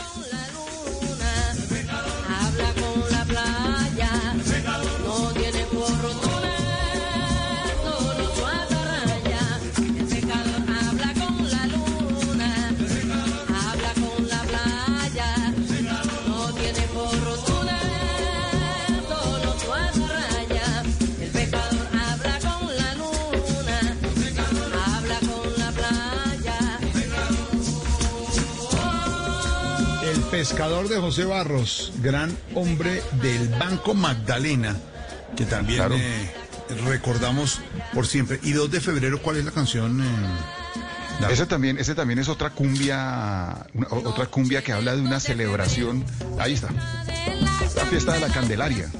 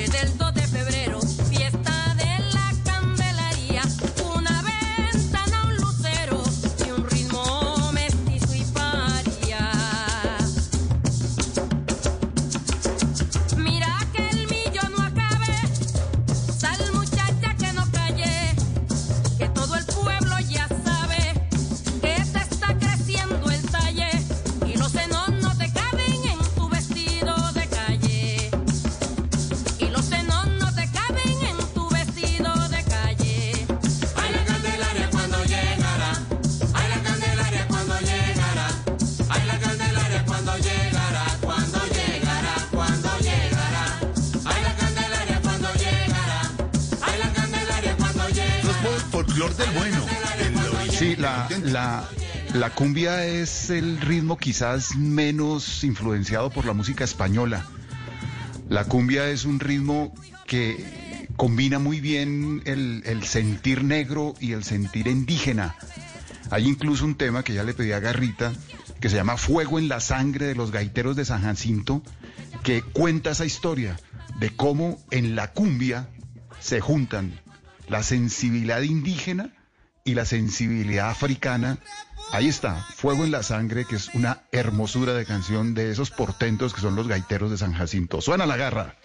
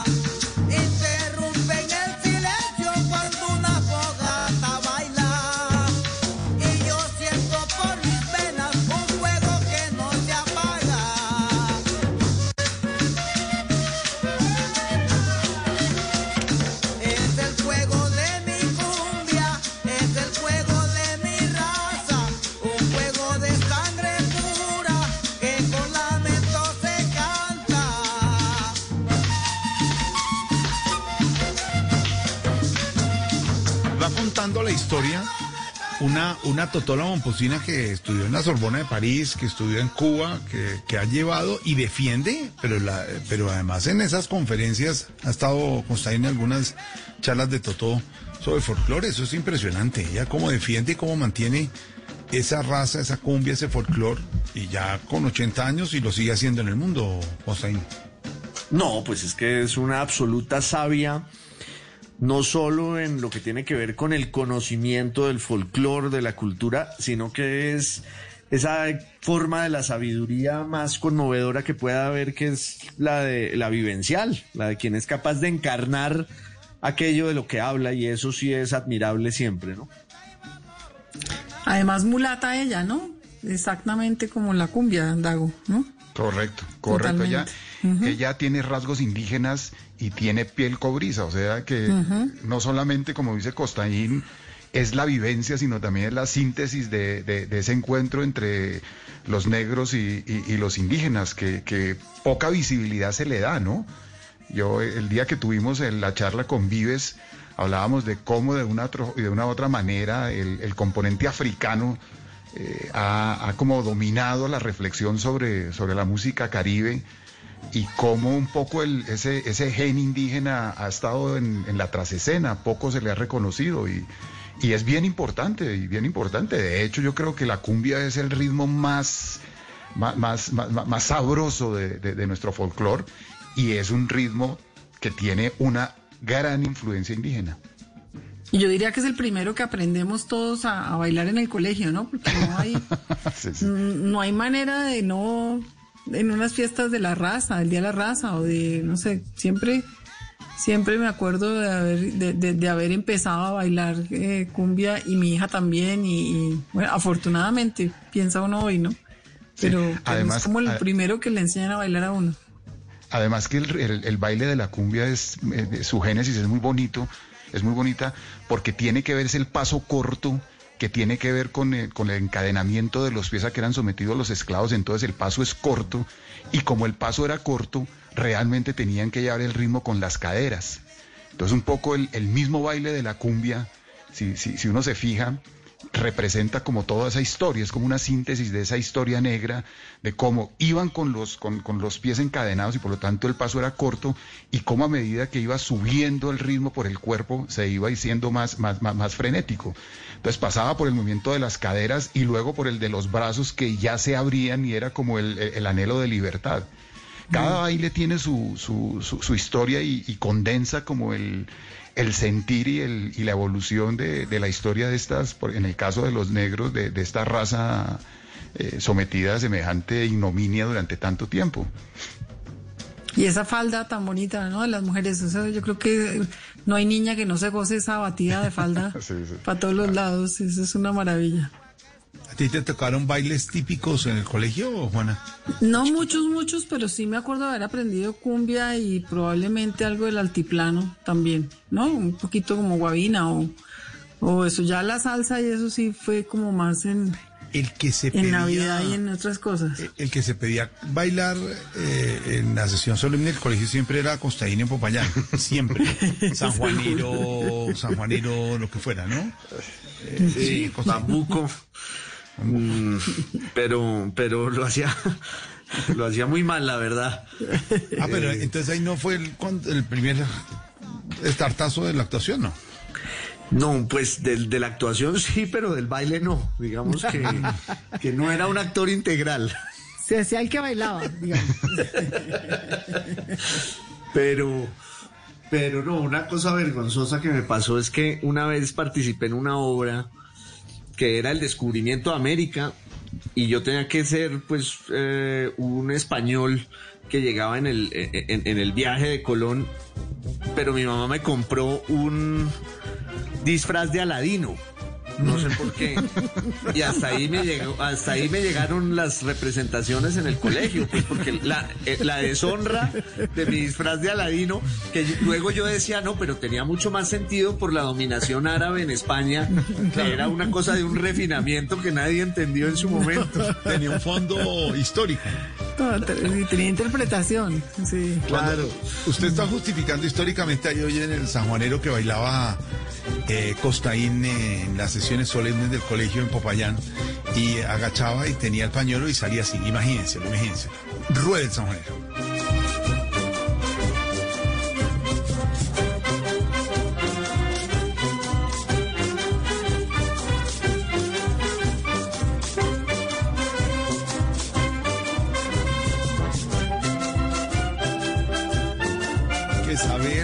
Bailar el sanjuanero si uno está en el Huila o en el Tolima y los demás imitamos en Bogotá, en Popayán, en Barranquilla, en Medellín. Sanjuanero hay que hacerlo bailar, ¿o no?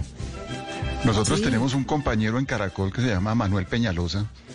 Él estudió conmigo en la universidad y en esa época había un director de, de danzas del externado que llamaba Sandino, era apellido Sandino.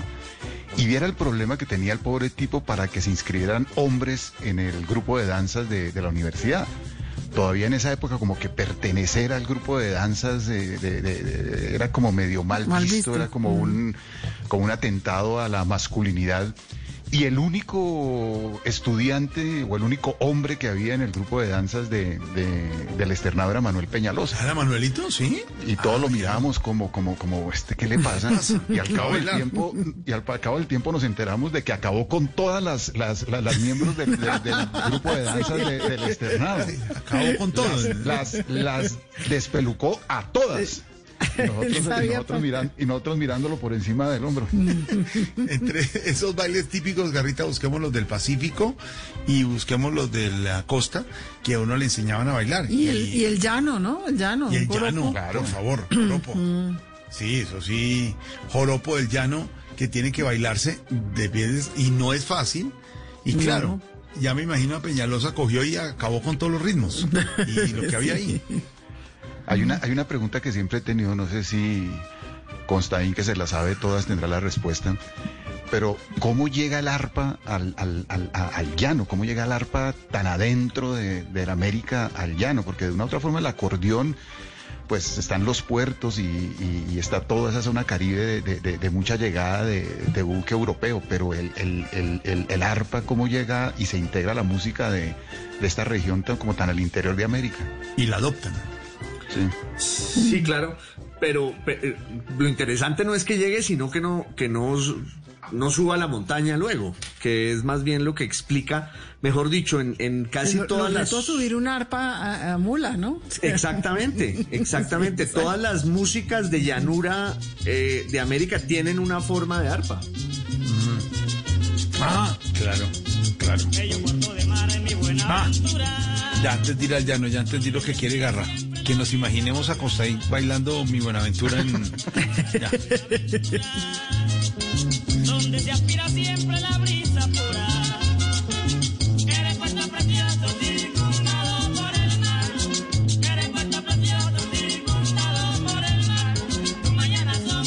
Y uno aquí en el Teatro del Colegio Juana se cree que se- está en Buenaventura y que mueve los hombros igual al mismo ritmo. Una, mano Claro, de niños, una mano de niños tiesos. Y blancos, ¿no? Y también, Sí, además, sí, sí, pintados de. con ca- cara. ¿Cómo se llama? Eh, blackface.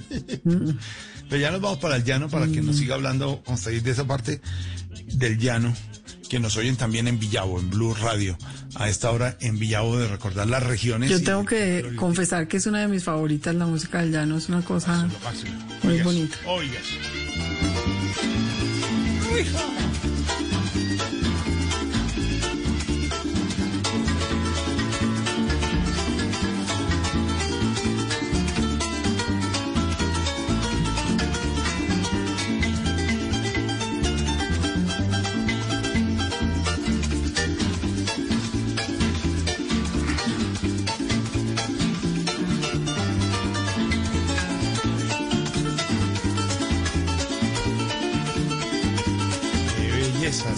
joropo llanero. Qué belleza. Sí, muy linda. Buen es recorrido. por derecho. Ese es un 6 por derecho, Jorge Alfredo. ¿Seis por derecho? ¿Usted no joropo? ¿Seis No, por derecho? seis por derecho, sí. Seis por derecho. Hágale.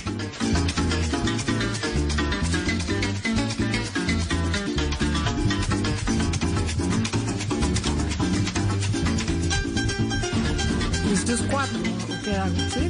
Este, arpa y cuatro, ¿no? Arpa y cuatro. Capacho, arpa, cuatro, seis por derecho. Con la de joropo, la diferencia está en el ritmo, como en el vallenato que hay cuatro aires, en eh, la música llanera, ¿cuántos, eh, eh? Está, el, joropo, el paseo, el 6 por derecho. Mm, creo que ya uno que, el contrapunto.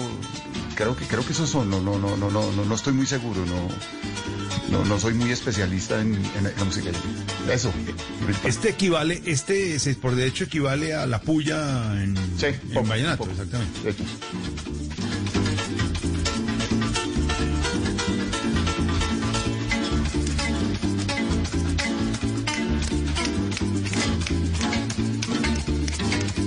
Uy, uy.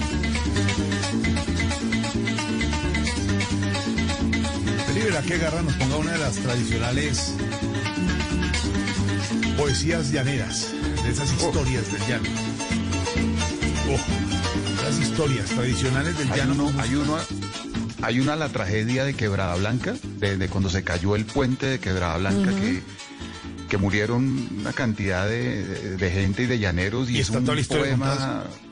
Uy, es el una gran, belleza. el gran Juan Jarve Caicedo era el gran, claro, un gran eh, Narrador de que esas. narraba sí. esas historias eh, eh, Bueno, y está el Cholo Valderrama que todavía sigue. Cholo ya viene también, Garrita tiene Cholo, pero, pero en esas policías. Arias, Arias Bigot. Esa. Oiga. Y fue una noche sin luna, invierno del mes de mayo. Corría una brisa de espanto de esas que hielan al llano. Se escuchaba en los murmullos quejidos y un llanto largo venía trayendo en las manos el ánima de un condenado. Era el tenebroso rayo su compañero y aliado. Hasta los toros pitaban de temor y acobardados. El atajo se perdía en el monte más cercano y el caimán negro del Lipa se refugiaba en un charco. Cámara, que usted bien macho. Yo lo sé y no lo he dudado, porque los hombres son hombres. La historia lo ha demostrado. Se enfrentan al mundo cruel o se matan a balazos. Pero pelea con los muertos solo se ha visto en mi llano. El cuento que les relato ya muchos lo han escuchado y veneran al llanero que desafió al condenado en una noche sin luna, inviernos del mes de mayo, sin más armas que el valor y el honor de ser cristiano. Llaneros de los contornos poco llegaban al hato, donde habita hoy la leyenda del caporal y el espanto. Aunque muchos se quedaron para probar lo contado, ninguno aguantó la noche y montaban sus caballos. Dicen los que vivieron aquellos tiempos pasados que en épocas de trabajo se espantaban los rebaños y aparecía en la llanura un hombre negro y bien alto soltando una risotada que acobardaba al más guapo. Me cuenta don Marcelino que una noche de verano se paseaba en la sabana y oyó que estaban cantando. Al llegar a un morichal vio galopar al espanto que vomitando candela se alejaba por el llano. El catire José Amalio su paciencia iba agotando. Hombre de recio valor, nunca lo habían asustado. No le paraban los peones, aunque fueran bien pagados, y ninguno se atrevía a sabanear los atajos. Maldito ese piazo muerto al que llaman condenado. Me voy a buscarlo solo, le voy a pegar un balazo. Ese jodido está creyendo que he sido gallo escueleado, pero conmigo se juñe, le voy a mandar carajo. Y bien resuelto iba el hombre en su caballo castaño. Llevaba en su cartuchera la cruz, señal del cristiano. En la copa de su sombrero, la Virgen, patrón el llano. Y en sus labios de coflero, a Florentino y el diablo. Espanto de la llanura que acobardas al más guapo. Esas fueron sus palabras al llegar a aquel quemado. Vengo a buscarte pelea como quieras, condenado. Soy tigre que en la sabana nunca lo han acorralado. Serían en punto las doce. El llano estaba asustado. El cielo con su negrura se mostraba encapotado. El relincho de una bestia anunció al recién llegado, mientras que una risotada rompía el silencio del llano. El cielo se estremeció, un trueno llenó el espacio y una tempestad furiosa con relámpagos y rayos vomitó fuego candente cobijando al condenado porque allá, en la oscura noche, un hombre lo ha desafiado. ¿Qué es lo que quieres de mí? Le preguntó aquel espanto. Si quieres pelear conmigo, alístate, José Amalio, porque voy a demostrarte que para mí no hay humano que se atreva a desafiarme en este, tu inmenso llano. ¡Ah, acomódese, cuñado! Le contestó José Amalio. A mí no me asustan sombras, ni con luces me acobardo. Yo soy como Florentino que le dio paliza al diablo. Traigo a la Virgen del Carmen prendida a mi escapulario. Se escucharon unos tiros. Se oyeron cuatro balazos.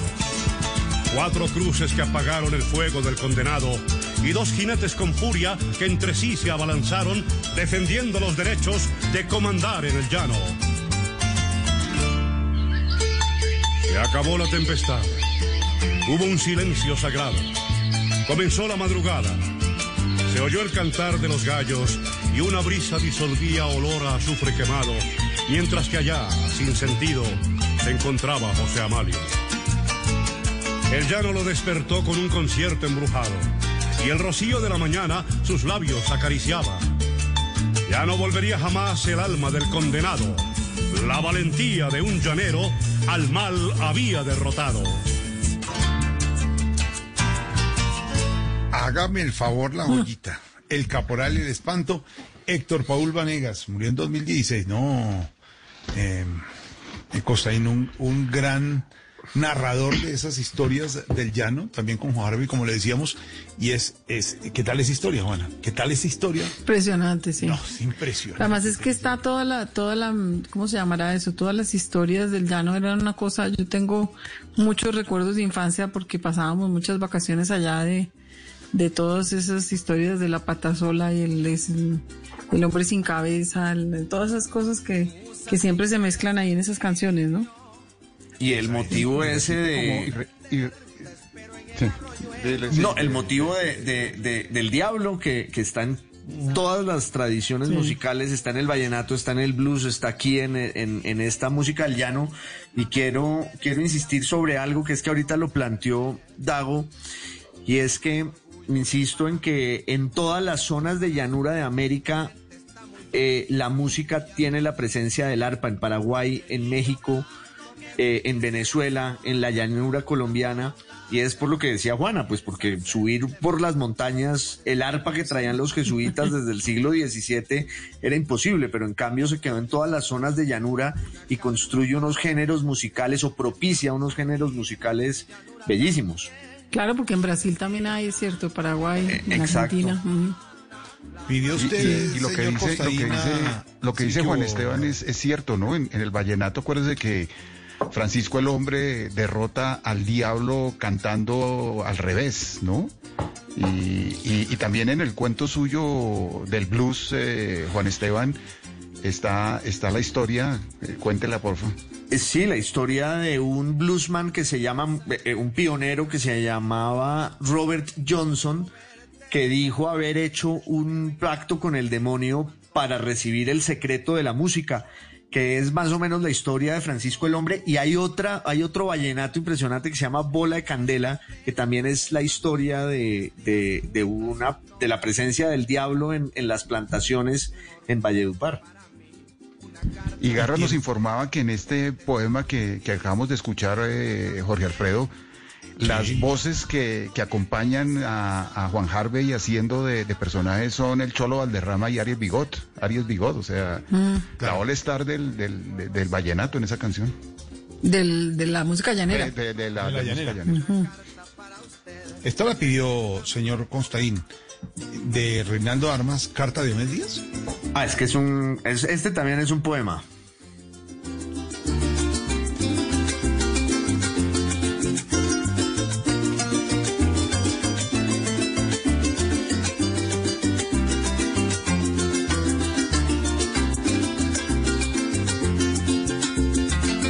Musa que inspiras al río, quiero verte descender, en el arroyuelo cuando bajes a beber. Santa María en octubre, motivo tinta y papel, hermano Diomedes Díaz, cúmplase un noble deber. Un orgullo para mí, una carta para usted. Mi gente está muy feliz y mi llanura también. El lirio blanco que embellece a la sabana, la paraulata, el turpial y el saucel le mandan conmigo a decir que lo quieren conocer. Cosa bonita. Una maravilla, ¿no? No conocía eso yo. Es una, una obra maestra. está muy feliz y mi llanura también. El lirio blanco que embellece a la sabana, la paraulata, el turpial y el saucel le mandan conmigo a decir que lo quieren conocer. Hermano Diomedes, que Dios me lo bendiga. ¿Y si habrá llegado a la cita Diomedes o...? ¿Lo llevaron o no? No, si le leyeron la carta siquiera. o sea, sí. Sí. ¿En, en qué estado estaba? Sí. Pero es impresionante que el vallenato se haya convertido en la música nacional, ¿no? Es una música que se oye. eh, a veces en la Feria de Cali la gana un grupo vallenato. El, el- el- el concurso de música de. En una, en una historia que comienza, en una historia que comienza con las famosas colitas de las mm, fiestas vallenatas, nos vamos de los llanos al, al valle, y, y que no era bien visto, Dago, que no era bien visto. Atrás en el patio, unas, eh, par- el, el- el- La colita era el remate de la parranda vallenata distinguida y de la parranda vallenata bien vista para llegar a la tradición de sus juglares y ser el vallenato lo que se convirtió hoy. Gracias a grandes como Vides, ¿no? Y con otra gente que ni También, y antes Escalona, ¿no? Escalona Mm. y el presidente Pero- López y tantas Claro, cosas. pero sobre, sobre todo como el impulso que le dio el presidente López al Festival Vallenato y al departamento del Cesar y... Al volver al departamento ya y ser el primer gobernador en impulso. Hay, hay, hay una cantidad de cachacos con alma costeña como usted, como López. Yo recuerdo mucho a, a- a un compañero de trabajo eh, que, que teníamos nosotros, Camilo Cano. Por que favor. Mm. También tiene un alma de costeño impresionante. Y recuerdo que en una ocasión... eh, Casado con Vallenata, ¿no? con Vallenata, claro, con, con la hermana de... De, De Villazón. este cantante, de Mm. Con la Villazón. hermana de- de- del maestro Villazón, claro. Y, Clemen. y Cam- y Camilo no se perdía el carnaval de Barranquilla. Para él era sagrado ir al carnaval de Barranquilla. Y en una época, Pablo Lacerna, que era el presidente de, de- de Caracol, no le dio permiso a Camilo de ir al carnaval de Barranquilla, pues porque estábamos en. en- no me acuerdo en qué lío hay en Caracol. ¿En qué y él le crisis? insi- sí, y él le insistió a Pablo que por favor lo dejara ir, que él no podía faltar al carnaval de Barranquilla. Pablo se mantuvo en que no. al festival, no, al festival, de- al carnaval de Barranquilla. En el carnaval. Y Pablo se mantuvo en que no lo dejaba ir y al otro día Camilo Cano llegó a la oficina a trabajar vestido de marimonda. No. Ahí está pensando. Y estuvo todo el día trabajando vestido de marimonda. Nuestro Camilo que mide 1,85 y tiene su, 1.90. su tamaño. sí. Nuestro Camilo, que es gigantesco, nuestro Camilo Cano, hijo además de don Guillermo, hijo Sí. menor de don Guillermo Cano, gran, gran amigo nuestro y, y- y socio de, de nuestra Juana. Y, me, no me lo imagino en Marimonda, porque es que él no ha acabado, por ejemplo, Festival Vallenato hace mucho tiempo. Con él hemos compartido varios carnavales de Barranquilla, por supuesto. Ya vamos a ir a Barranquilla con la música del carnaval Garrita, pero hemos, hemos compartido esa, que con la venia de todas las zonas de Colombia y todas las regiones, el carnaval, e incluso con la venia del Festival Vallenato, eh, al cual hemos asistido, el carnaval sí es la más grande eh, fiesta y logro del folclore en Colombia internacional. Es una cosa muy impresionante lo que logra Barranquilla recoger todo esto que estamos oyendo del llano, de Cali, de Medellín, de, de, de, de Valledupar, de Bogotá, lo recoge el carnaval. Definitivamente hay que ir un- por lo menos una vez a un carnaval. ¿Ha ido Costaín al carnaval? ¿De Barranquilla? Hmm. Una vez sí fui.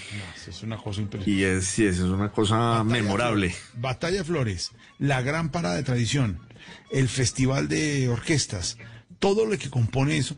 Yo lo que creo, mi Juana, es que Hidalgo recoge todo el folclore nacional en una sola, en una sola fiesta. Cuando usted tiene una historia de carnaval donde, como dice Dago, ese vestido de marimonda llevan un año haciéndolo, un año, ensayando, un año para el siguiente. Ellos terminan, el- se muere Joselito y en Barranquilla arrancan a preparar el siguiente carnaval. Sí, Como las procesiones en Popayán. Algo así. Igual. Hay ¿Y usted fue de- niño Dios en las procesiones? Eh, Pero, Costaíno, claro, ¿no? me imagino. Fui no. marimonda, fui marimonda.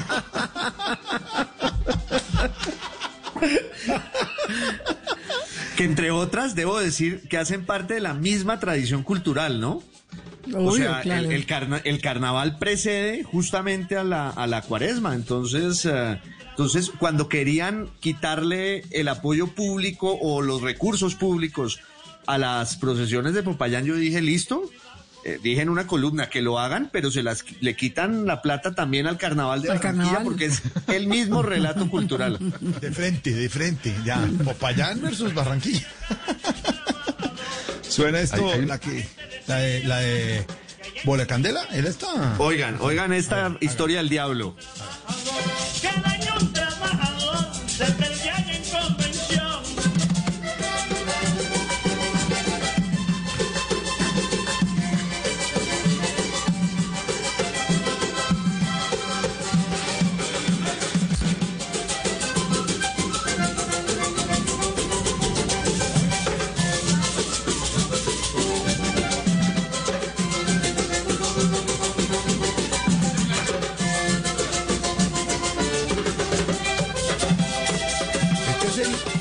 Vallenato de caja, acordeón y guacharaca, como debe ser.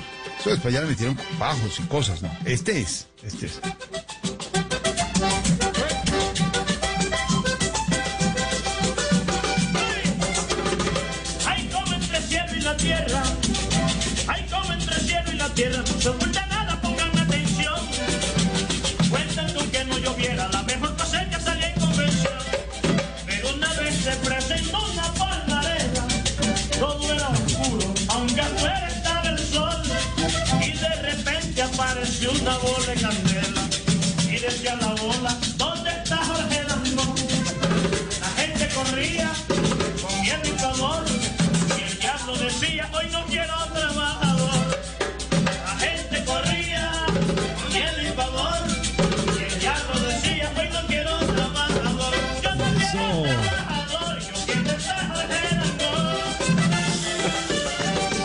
Aparece, ¿no? Siempre aparece. Es que, es que es la historia de que el diablo llega a co- a, a- a convención y, y en cada cosecha se lleva un trabajador y ahí llega y dice, no, no quiero trabajador, quiero esa Jorge Dangón. y de una. Vea que, que nuestro W, director musical de y, de- y director de, de las emisoras en Blue Radio, nos cuenta, em, Dago, los aires llaneros son más de los que habíamos pensado. Corrío, joropo, pasaje, seis por derecho, que es lo que estaba diciendo. Zumba que zumba, Ah, zumba seis que zumba, corrido, seis numerado, periquera, merecuri, cunavichero, gabán, catira, carnaval y catira. Ahí está. Listo. Se los, se los mando todos. Uy, uy, de hecho, el Gran Combo hizo un, un- un tema llanero que se llama Cunavicha Adentro, que es un- uno de esos ritmos. Hay una canción de, de- de los melódicos, Jorge, que se llama Carnaval Costeño, y que cuenta todas las celebraciones y todos los, los festivales y carnavales que hay en, en- en la costa. Y, y ahí, ahí está sonando. A ver. Uy. El banco tiene su cumbia, Valledupar tiene un festival. Y el 16 en Guamal. Luego viene Barranquilla con su alegre carnaval. El reinado en Cartagena, luego la fiesta del mar. En Valledupar, Colacho, en Barranquilla, Gutiérrez, en Cartagena, Adolfo Pacheco, en Santa Marta, Leco Durán, en Valledupar, Colacho,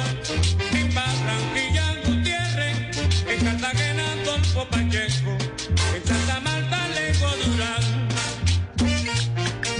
Lo único que se quedó por fuera de ese tema fue la Semana Santa en Popayán. Sí, quedó. Pero está hasta las fiestas del mar de nuestra Santa Marta Divina, sí, señor. Bueno, y en el Pacífico, ¿qué, qué ritmo? El currulao. Currulao. los- los- Ahí estaba los- bailando los- Lorita en el Zoom, no está bailando Costaín. Quedó agotado. Son los arrullos, los, los arrullos y el, y el currulao. Hay una cosa que, que leía yo acerca de, de- de cómo en la, en la música del Pacífico, hasta antes como de esta modernización que hubo con grupos como Chucky Town o Herencia de Timbiquí, la música eh, negra no era muy amiga de, la, de, de las canciones románticas, no había muchos cantos al amor en la música negra. Y un poco lo explicaban era porque eh, la, la iglesia nunca quiso eh, adentrarse en esas zonas negras, hacer evangelización, y ese amor romántico de pareja, que es el que inspira la, la- la- música romántica, esa ética del- de, la fidelidad y, de, de- de de- y del amor de pareja, nunca pegó en, en- en las comunidades negras y por lo tanto ese tipo de, de- de- de romance no, no, no, no, no, no- no está presente en la música negra tradicional de- de- del Pacífico, porque creo yo que pues hacerle una canción de amor a las cuatro mujeres eso es como medio complicado. Por ejemplo, Alfredo Gutiérrez. pero- pero, pero no era, no, no, no es muy rica en temas románticos la música del, del Pacífico hasta hace muy poco. uno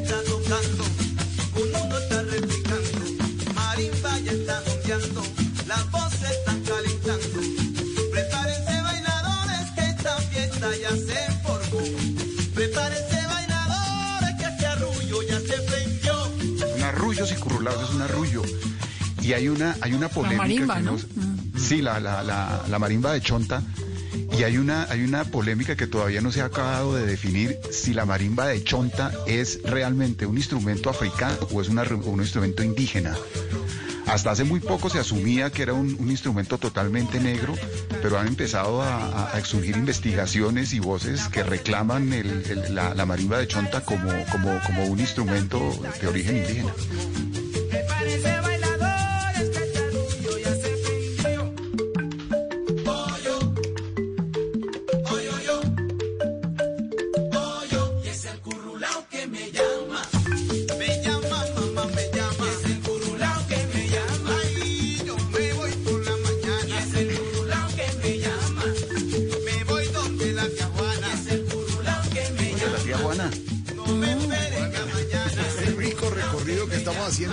La tardeada de tertulia de amigos por esta música, por estas regiones colombianas desde el Pacífico, allá a los llanos hemos subido. Y tocó al subir valle. la montaña, ¿no? No la hemos subido mucho. Ah, no, no lo he subido, no lo hemos subido. Ahora venimos, ahora me- venimos. No, y- y- subamos. y una, mi tía, mi tía me reclama el, el- los carnavales de Pasto. Sí, También, ¿qué hay ahí? ¿Qué música? vamos. Y Santa Marta está pidiendo, por supuesto, cupo y Medellín también con la con, eh, con la Feria de las Flores para todos ahí en este Y recorrido. los por boyacos, y los boyacos exigimos torbellino y exigimos carranga. Torbellino, Exactamente. Con buena. Y, y Bogotá Estéreo Picnic. El que Bogotá no ha ido con su novia a Monserrate. No sabe lo El que que es. en Bogotá no ha ido con su novia a Stereo Picnic. Esa es eh, para ir a Boyacá, Daguito, en eh, vamos, y después a Sutamarchán también, todo eso. Vamos a hacer recorrido. No, nos falta recorrido por Colombia en segundos. Aquí estamos. Hoy inspirados en nuestra Totola Momposina, está cumpliendo 80 años en esta gran mujer del folclore y seguimos recorriendo Colombia. Usted nada más nos acompaña la tardeada aquí en Blue Radio y seguimos recorriendo Colombia, todos desde la casa guardaditos, cuidándonos, oyendo buena música, comentando así entre amigos, desde la poesía de los llanos hasta la Sierra Nevada, desde la Macarena hasta Cali y el Pacífico, desde Pasto y Leticia, desde la línea Medellín, ah, iremos a los Santanderes también, por supuesto al Valle de Upar que siempre está en nosotros, a la costa atlántica, a la Guajira subiremos en este recorrido de tardeada que estamos hoy aquí en Tertulia de Amigos con don Hernando Paniagua, don Dago García, el señor Costaín y nuestra Juana Uribe. Estamos en la tardeada y que suene Totó la Momposina que nos inspira. Un bonito son, este es un bonito son de la Totó, un son cubano que llama Fuego, de Totó. Suena Totó, venimos con el himno, nos informamos en plural y regresamos a la tardeada.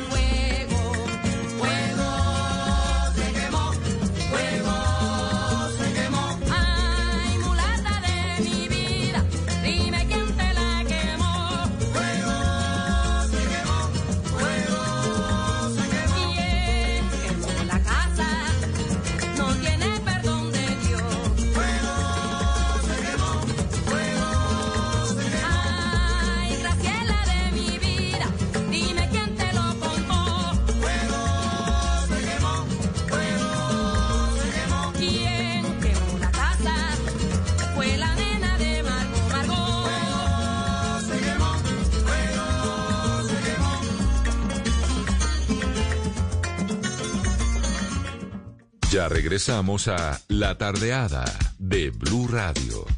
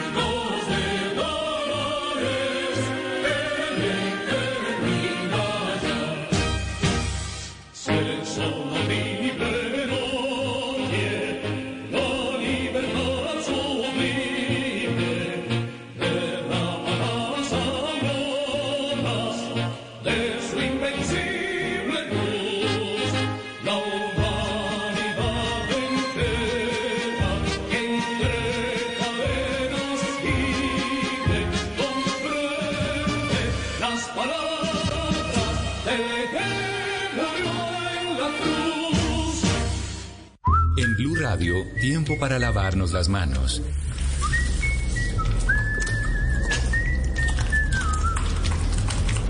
Tómate el tiempo para cuidarte y para enterarte de todo sobre el coronavirus. Síguenos en redes sociales, en bluradio.com y en todos los espacios informativos de Blue Radio. Numeral Yo me cuido, yo te cuido. Blue Radio, la nueva alternativa.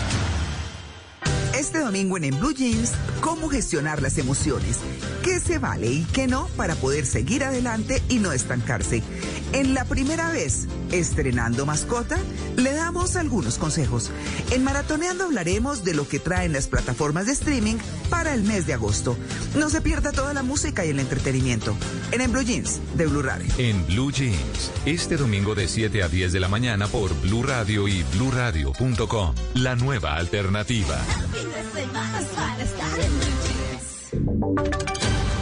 Voces y sonidos de Colombia y el mundo en Blue Radio y bluradio.com, porque la verdad es de todos.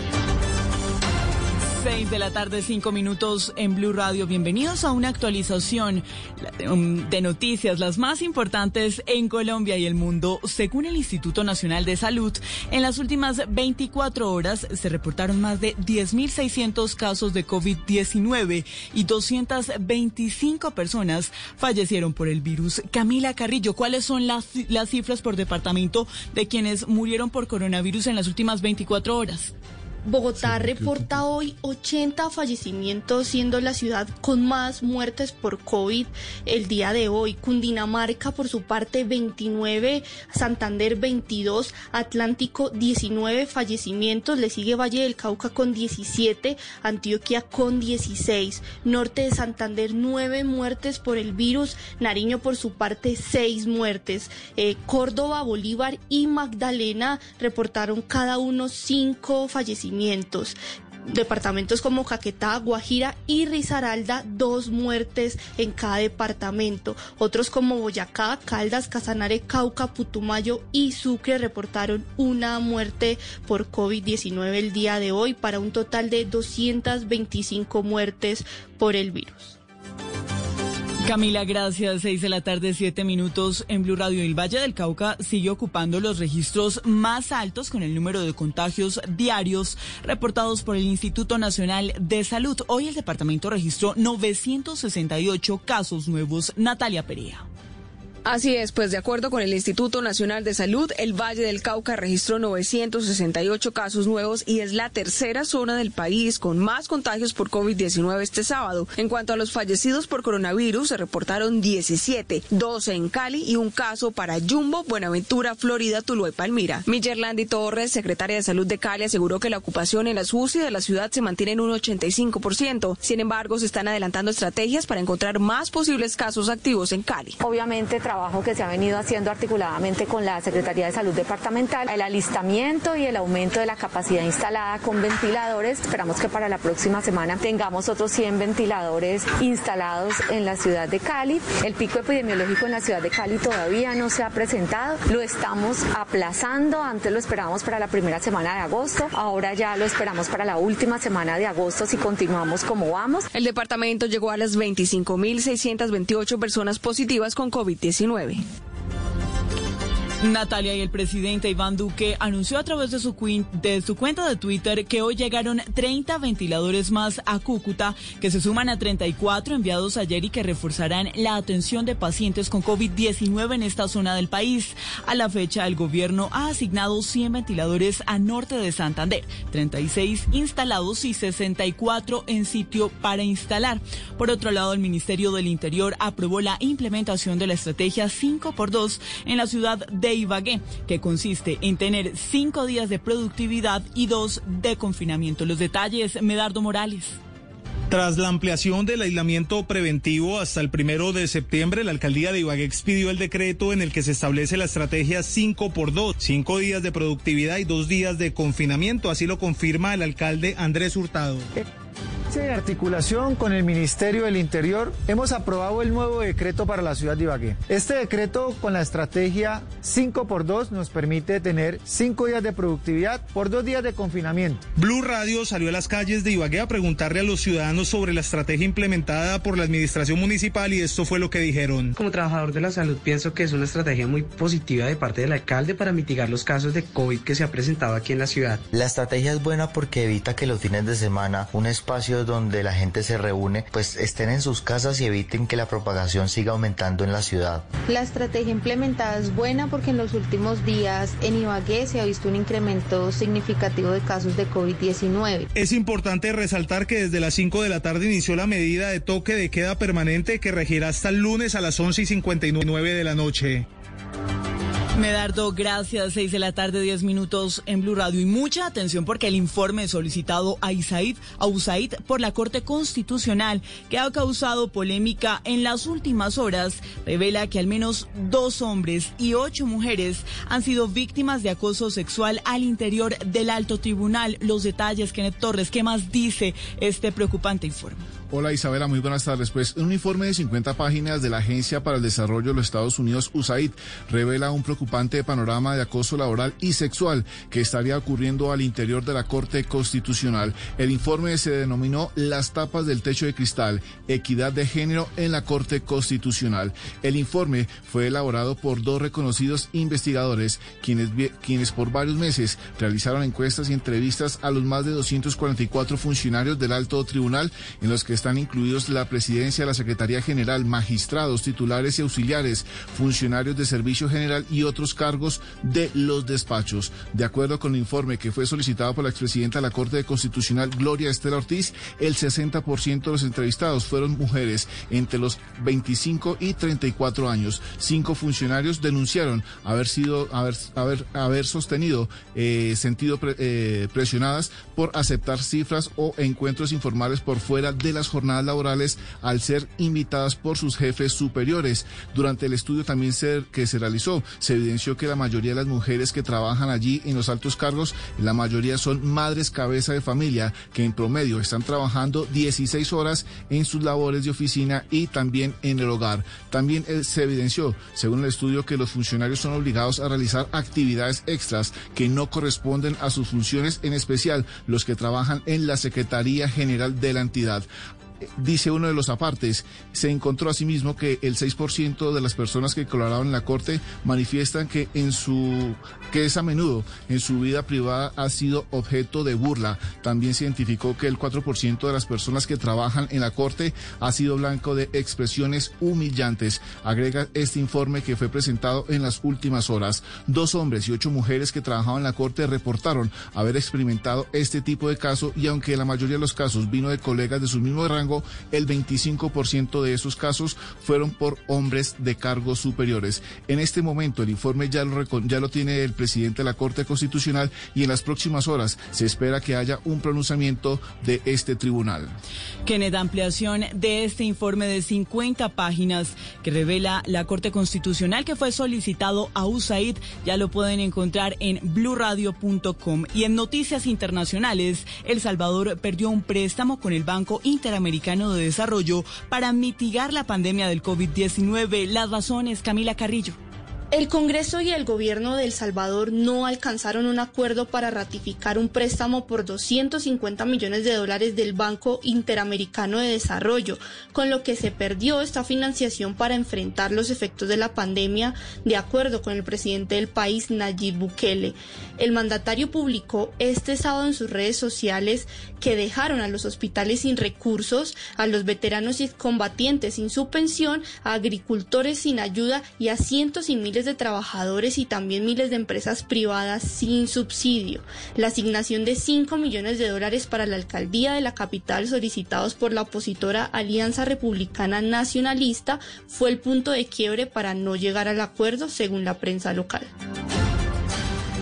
6 de la tarde, 13 minutos en Blue Radio. Ampliación de esta y otras noticias en arroba Blue Radio Co y bluradio.com.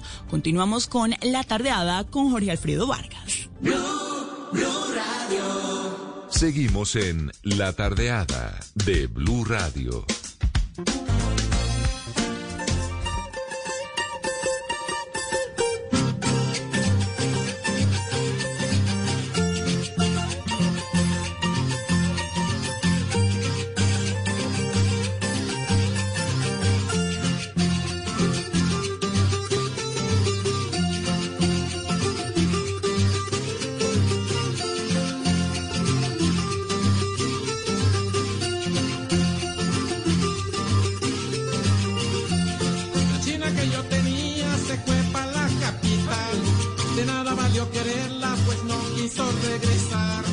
China que yo tenía se fue para la capital. De nada valió quererla, pues no quiso regresar. Se fue a pasar unos días, disque donde un familiar. Pero también a mi china se la tragó la ciudad. Se fue a pasar unos días, disque donde un familiar. Pero también a mi china se la tragó la ciudad.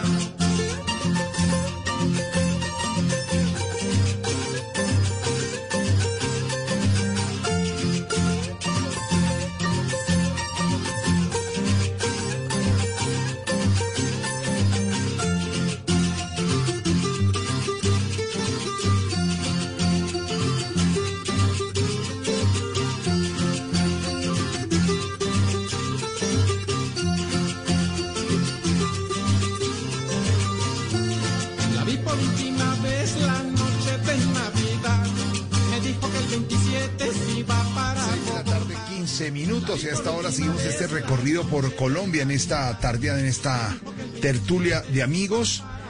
Recorriendo Colombia a raíz del homenaje a, la, a Totola Momposina, a ese folclore 80 años está cumpliendo Totola Momposina. A esta hora nos saludan muchos de los oyentes, o algunos, muchos de los 16 oyentes que nos saludan como eh, David, que no se olvide del porro sabanero de Córdoba y Sucre. No, señor, ahí ya lo tenemos más adelante. Andrés Felipe Muñoz saluda a todos desde la distancia. Recorriendo Colombia, numeral Recorriendo Colombia. Hermoso programa de hoy, hermoso también el panorama de oyentes del día de hoy, pues todo está tranquilo. Andrés Felipe Muñoz, varios de los oyentes hasta ahora. Ah, bueno, Raimundo Suárez desde Quebrada Blanca. También está desde la distancia Lejomel. A todos un placer oírlos, abrazos con este tema hoy magnífico. Americano enamorado que le dice algo que por qué México y Argentina también tienen un ritmo al que le llaman cumbia. También ya le vamos a terminar porque aquí a esta hora eh, nos siguen saludando y por supuesto, dijo Dago, claro, este recorrido tiene que tener Tunja y tiene que tener Boyacá, Tunja, 12 grados a esta hora, 12 grados. Un frito rico, un frito rico que se siente en Tunja, pero homenaje con eh, Jorge Velosa, señor Don Dago, eh, que esto que suena que se llama La China que yo tenía con Jorge Velosa y nos fuimos ya al altiplano cundiboyacense, señor Don Dago.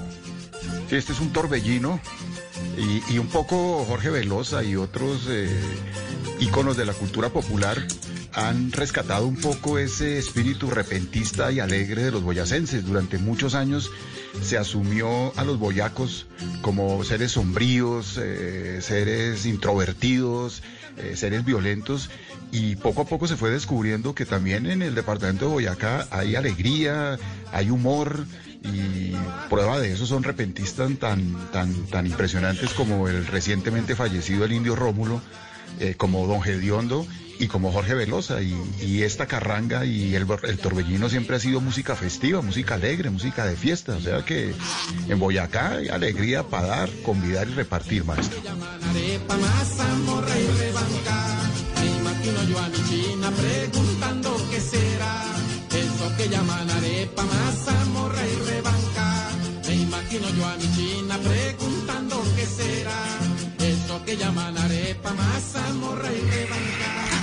Ahí estamos con Boyacá, pendientes con Boyacá. Con el torbellino y el bambuco y toda la música, porque ya vamos subiendo la montaña, no nos quedamos solo en los llanos y recorriendo solo la costa, estamos recorriendo. Están pidiendo de todo el país que ahorita le metamos porrito a esto, señor eh, Carrita, pero antes métale más Jorge Velosa. Yo ya estoy en eso, ¿no? Sí, ya está. para bailar, digamos, estamos para bailar, para vibrar. Pues no quiso regresar. La china que yo tenía se fue para la capital. De nada valió quererla, pues no quiso regresar. Se fue a pasar unos días, disque donde un familiar. Pero también a mi china se la tragó la ciudad. Se fue a pasar unos días, conecta con la ciudad.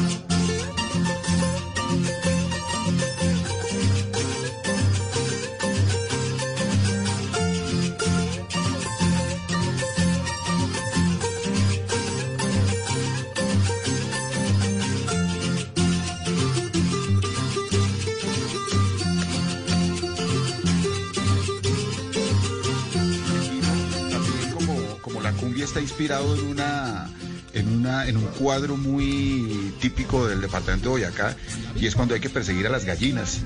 Por eso el, el aleteo del, del brazo, que un poco Claro. produce el aleteo de las gallinas, y el hombre va eh, como, como si estuviera persiguiendo. Persiguiendo. gallinas. Exacto, y ahí, ahí está el, el, el, el- Pero- el Y lo más sexy, la torbellino. cosa. Pero no nos podemos ir de Boyacá, de Sutamarchán y de Ráquira sin que sin Julia Julia Garrita, sin Julia Julia y la cucharita, ¿no? Y Eso- por, y, por, y, por, y por fa- y por favor un saludo a, a- a mis ancestros de El Cocuy, la Sierra Nevada del Cocuy.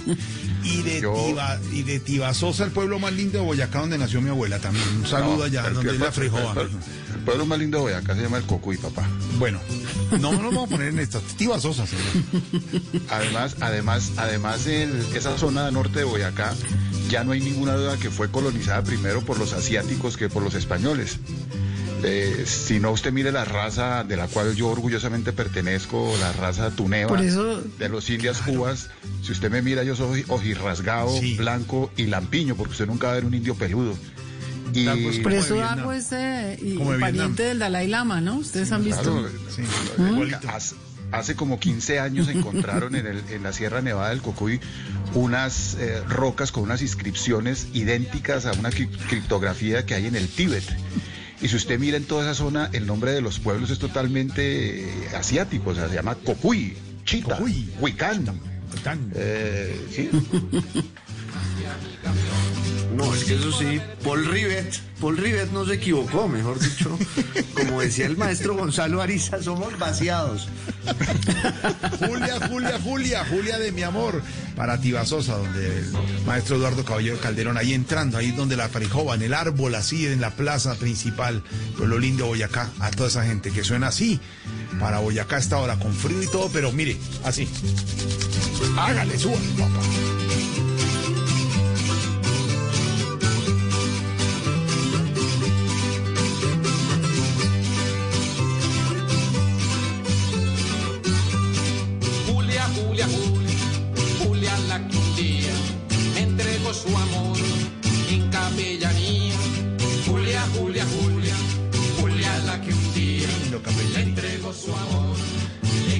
Capellanía.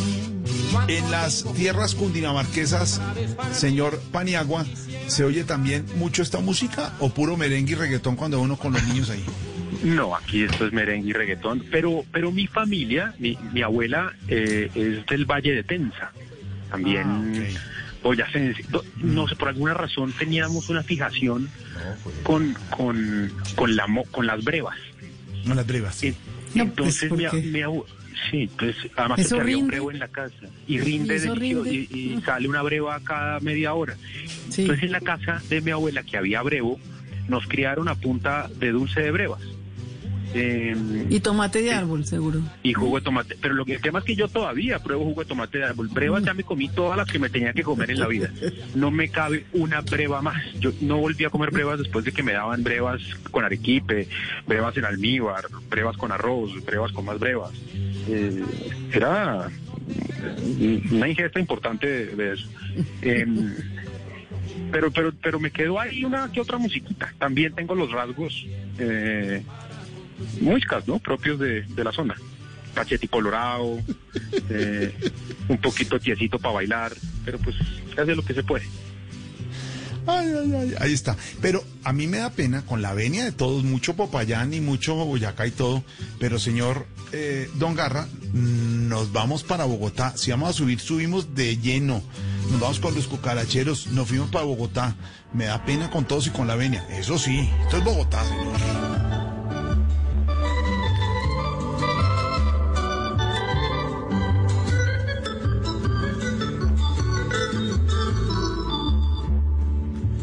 Soy el cucarachero, tú la cucaracherita.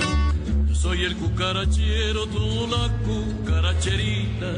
Desde que te vi yo quiero que tú seas mi mujercita. Oye, chinita querida del alborada lucero, si me dejas por otro del cual ya voy yo me muero. Es mi amor tan grande, que parecen dos. No, es que eso sí es. la, la melancolía y la tristeza hechas música y yo siempre pensé que era como una percepción muy caprichosa de, de un lugareño de Popayán en Bogotá, pero me encontré hace tiempo estas notas de Miguel Cané, que fue un diplomático argentino que vino a Bogotá a, a finales del siglo XIX, entre otras, abuelo de Manuel Mujica Lainez, el gran novelista argentino. Y dice, dice, dice Miguel Cané, eh, el bambuco es el triste de nuestra campiña, que es como los chasquis y esas cosas, y la milonga triste, pero más musical, más artística. La misma melodía primitiva, el mismo acento de tristeza y de queja que acaba con el alma. No, pero. Lo mandaron, imagínese, lo mandaron al trópico y mire lo que se encontró. ¿Cómo habrán sido las fiestas en Bogotá en esa época? No, imagínese. Ahora, en 1963, eh, en 1963, y esto hay una, una crónica muy bonita de, de- del espectador, en 1963, Brigitte Bardot escuchó una canción del altiplano que se llama Cuchipe, se enamoró y la grabó. Y, y- y- y- y ahí está esa versión de, de Brigitte Bardot cantando Cuchipe. De Chiquinquirá io vengo di pagare una promessa. De Chiquinquirá io vengo di pagare una promessa. Ora che estamos solitos, dame un besito, Teresa.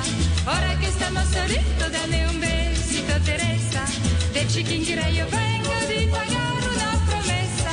De Chiquinquirá io vengo di pagare una promessa. Ora che estamos solitos, dame un besito, Teresa. Ora che estamos solitos, dame un besito,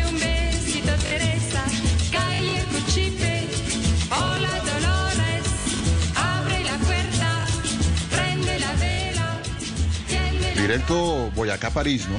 Que es de Cuchipe. Ahora, ¿cuál Pero- sería pero- la promesa, no? Porque ¿Sabe qué pagó? Pero eso es bonito. Eso es bonito, Cuchipe. Una vaina. Debió pensar que eso era francés. Eso era un Cuchipe. Bogotá, un Bogotá de un Chiquinquirá y una y un altiplano cundiboyacense y un Bogotá de esos de sombrero, de Plaza de Bolívar, de rayatiza, de, de chaleco, de buen zapato, de periódico bajo el brazo. Esa es la tradición, la música, esa tradicional. Que Pero digamos que, que, y la triste, comunicación y nos llegó toda la música del resto del país, ¿no? Digamos.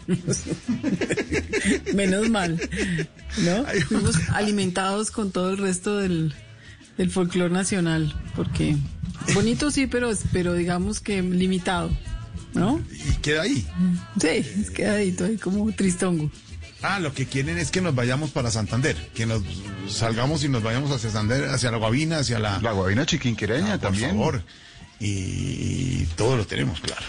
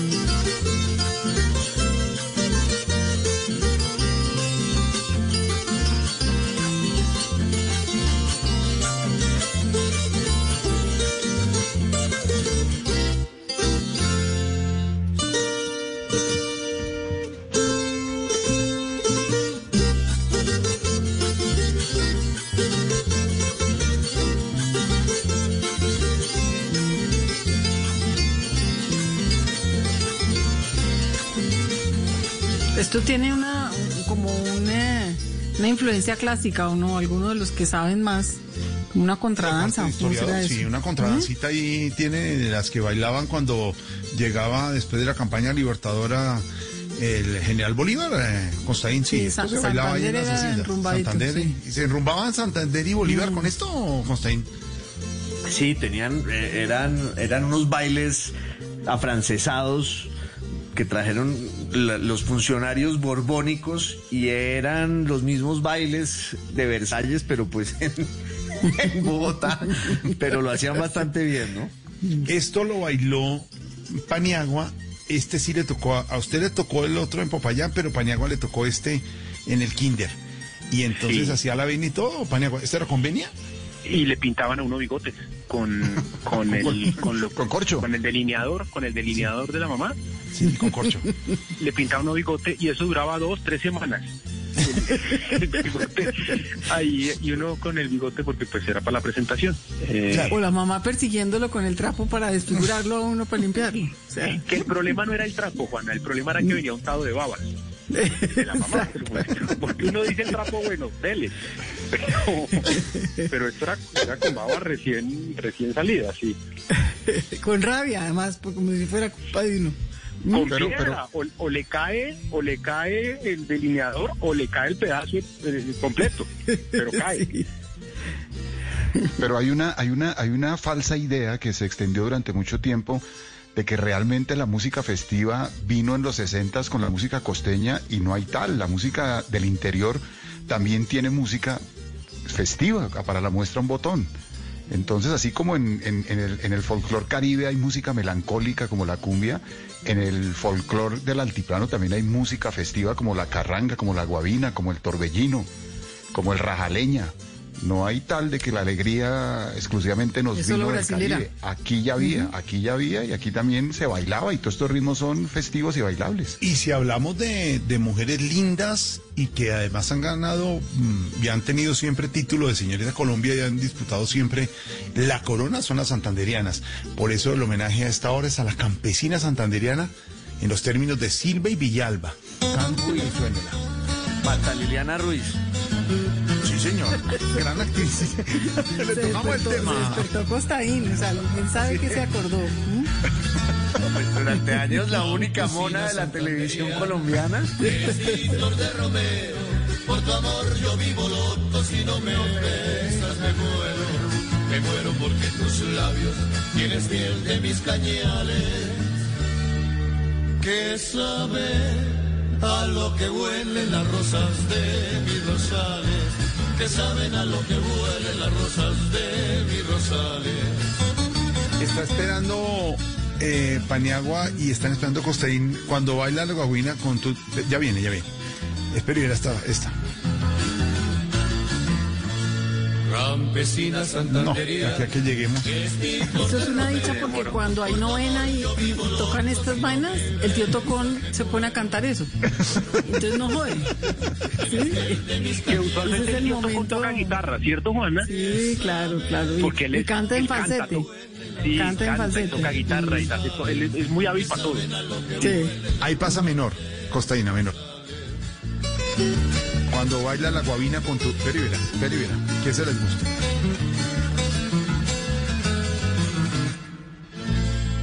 Cuando bailas la guabina con tu camisón de hola. Esta parte. Hay algo entre tu corpiño que tiembla como un volcán. Qué horror. Es el volcán de tu seno. Al Yo ritmo no bailaba eso. la- Es erótica, yo no me daba cuenta. Es el erotismo de, de, la incomodidad de cantar esto en familia Con las primas además es una generalización sobre el cuerpo de las santanderianas, ¿no? O sea, nos queda claro que las santanderianas, las santanderianas son generosas en su... Y que en tiembla. su y lo repito. Lo que hay, dent- lo que hay dentro del corpiño. Como Oye. un volcán. Al ritmo de tu cintura. Y después se burlan del, del, del reggaetón, a ver. No, imagínese es el el origen es corvino. el abuelo del reggaetón No, por Claro. eso, cuando, cuando eh, tus senos y como corpiño y toda esa cosa, imagínese la demanda hoy en día, el rollazo. Ahorita es porque ya es música tradicional y clásica, pero no, no, no. Siga usted por el cañón del Chicamocha, desvía ahí y vámonos definitivamente. Pero un Del momentico, Jorge. corpiño, A ver, ¿qué del pasó? volcán del corpiño al cañón del Chicamocha.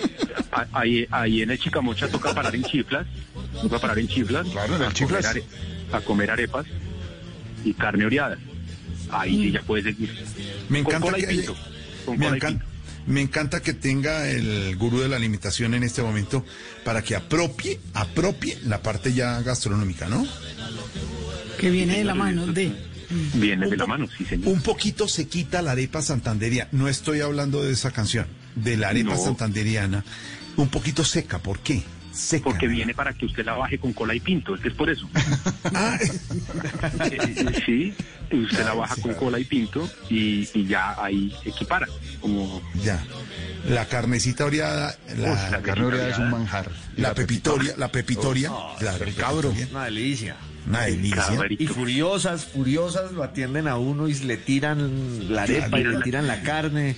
¿Cómo que le tiran la arepa? Hay un cuento maravilloso, hay Ay. uno de esos de esos paraderos del, ca- del cañón de Chicamocha de una familia bogotana que para a comer y el uno se atreve y pide pipitoria y el otro cabrito y el otro no sé qué. Y hay uno que como yo habría hecho y dice una carne asada por favor Entonces, después de un rato sale la mujer y bota empieza a botar platos y tenga su pipitoria tenga el chagrito y, y- y la carne asada. Dice pues le salió bandeja paisa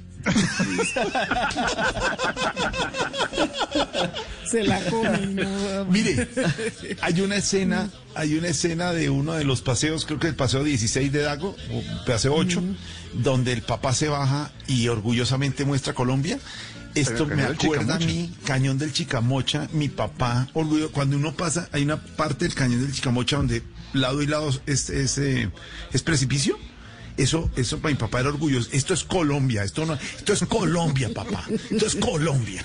Así, con bandera, con bandera. En, en- en la película dice es, el, el personaje dice es que cañón del Colorado ni que nada, este es el cañón del Chicamocha, viva Colombia, carajo. Garrita, desvíenos, vamos eh, hacia el porro, ahí hacia Córdoba y todo que le están pidiendo los oyentes. Espera, Eh, eh, espera un eh, momento que es, un momento, Jorge Alfredo, porque yo sí, ya que tenemos al gurú de la alimentación, yo sí quisiera que definiera una larga polémica que ha existido y que casi ha llevado a una guerra civil a partir de del origen y de la propiedad de la Génova. Porque según los santanderianos que la Génova es santanderiana, pero los boyacenses sostenemos que las Génovas son eh, boyacenses. Entonces no sé el gurú de la alimentación qué información tiene al respecto. Eso todo depende del acompañamiento, David. Si se la, si se la come con papas, es boyacense. Si, si va con arepa de maíz, es santanderiano. Eso, eso no, no le ve por ahí. Ya. Arepas donde, digamos, ¿Con, ¿Con qué se baja uno una génova? Con arepa. ¿Cómo No, se come una primero- Génova? Sí, primero, primero con mucha precaución. Sí, exacto. Porque- ¿Qué contiene una génova aquí a todas estas? ¿Alguien sabe? Eso, eso, eso, eso está hecho del mismo material del salchichón. Sí, eso es como No, sobradito sí, de todo, es un poquito de todo. Inconfesable, Uno abre eso y encuentra ADN de cualquier tipo de, de ser vivo. Y se le pone limón como para terminar de matar si algo quedó por ahí. El limón corta con todo, corta con todo, sí. Uno le echa limón. Si algo en la génova se Clorox. mueve, déjela ahí. Echarle cloro. Si la vaina. no se mueve, cómatela. Si se mueve nada. para eso. Si se mueve, déjela media hora, no es labor. Déjela media horita y al calor. Que eso muere en algún momento. Y si no se mueve, para adentro. Ay, nuestro oyente March está muy sentimental con Campesina Santanderiana March. Tengo que arrancar hacia la carretera hacia allá porque aquí está el porro sabanero que pide eh, David a esta hora. ¡Ay,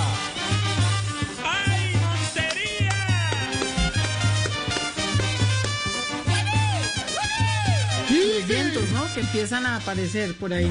Ese grito que no he podido aprender. Yo tengo a mi concuñado, el mono González, que hace ese grito de Montería y de Córdoba y no podemos hacer el, el mismo grito en ninguna parte de Colombia. El Ese coso no, no podemos hacer en ninguna parte.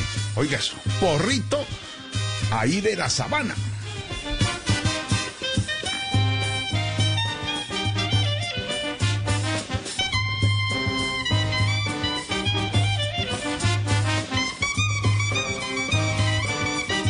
Los españoles, a, la- a los españoles les causa mucha gracia que en Colombia haya un festival del porro, ¿no? Sí, que no sea. sacan un dineral viniendo y se decepcionan terriblemente. que es Estéreo Picnic. Sí, exacto. sí. Festival de porro, pero en el Parque Simón Bolívar. Y por supuesto, no podemos dejar de recordar al maestro Juancho Torres hasta ahora. El gran amigo Juancho Torres. Esto sí es lo máximo. Eso sí es la Big Man colombiana. Y ahí seguimos esperando. Y recordando al gran maestro Juancho, querido, buen músico y que rescató siempre el origen de la música. Sí, señor, don Dago. Eh, sí sabe usted quién empezó en la orquesta de Juancho Torres, ¿no? ¿Quién? ¿Quién? Ah, suele un poquito ya. Suele.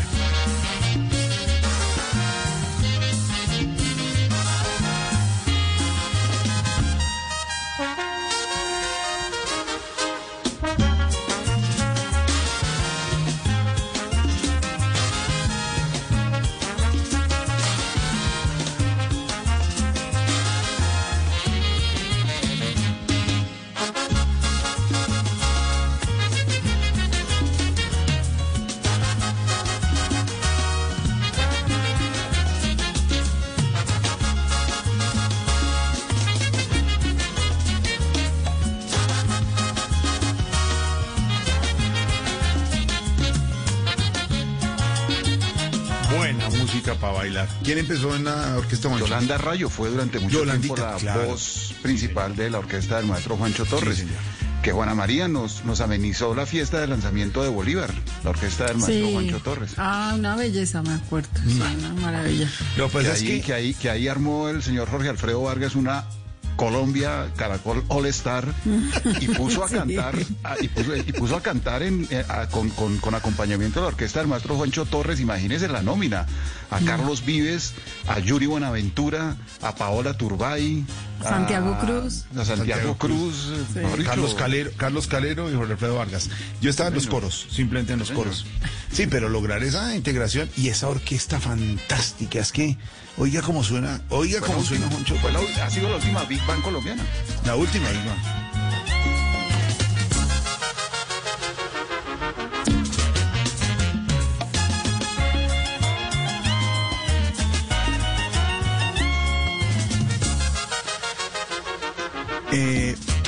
Paniagua, el gurú de la alimentación diría ahí que mientras toca la orquesta uno va al buffet, ¿cierto?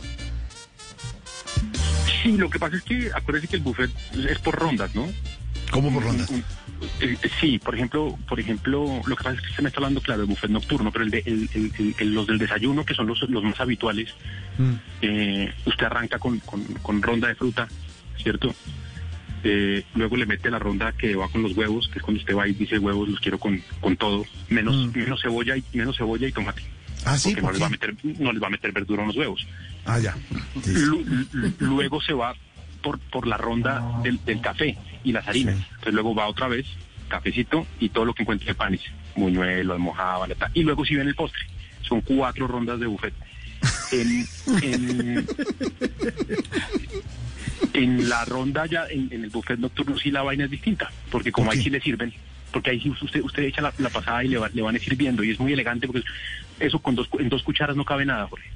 Ah, ¿no? No, no cabe nada. Y entonces uno, ¿qué hace con el señor? Le dice, otro langostinito y nada, ¿no? Otro camarón y nada, ¿no? Sí, uno le dice, no, no, si quiere cámbienme las servilletas por más langostinos, no se preocupe, yo tengo servilletas tengo. Y, y lo abanican así, le, le van haciendo que avance, que avance. Que avance. Sí. Lo mandan, por favor. lo mandan ahí donde están los panes, que son una cantidad, y uno lo que quiere es el, eh, la, la cuestión. Y la bebida así hasta el límite del vaso, ¿no? Sí, la, la bebida rebosante. Rebosante. Además Sí, en las sí. fiestas, además La en ese tipo de es- fiestas siempre sobra buffet porque a medida que la gente va bebiendo no arriesga dañar los tragos con comida, ¿no? Ese es como como como uno de los lugares comunes que tenemos, no, no, yo no como porque me dañan, me tiro los tragos. Pero ahora, eh, ahora la cosa empeoró, para, los, para, para los gurús de la alimentación con esos eh, pasabocas que ponen en cucharita, ¿sabes? ¿sí? Mm. Que, lo, que los ponen como en una cucharita de, de losa. Pero después de esta situación que estamos bocado, viviendo, ¿no? de esta situación que estamos viviendo se acabaron, porque uno no sabe si la cuchara fue previamente, no, Ah, eso se acabó. sí. Eso ya no. Menos. No, Sí, pues, es- por- eso era por ejemplo, elegantísimo. ¿Quién vuelve a soplar un ponqué? Nadie. O sea, se acabó la soplar el ponqué. Toca poner la vela a un lado, que sople allá, se pone un cirio, una vaina grande, pero el ponqué no, no lo puede tocar. Eh, eh, Ahí ahí vamos a tener un montón de cambios en las fiestas importantes. El buffet yo creo que también eh, Sí, ya, quedó comprobado que es fuente de contagio Claro. total. Va- Tocó con cajita ahora la, la cosa, con cajita cajita, individual. Mm. Suba de Montería, señor, coja la carretera y súbase para Santa Marta, o si no, no me lo perdonan los que nos están oyendo en Santa Marta. Y esto, esta es una inspiración muy romántica y profunda del maestro Carlos Vives para la linda Santa Marta hasta ahora.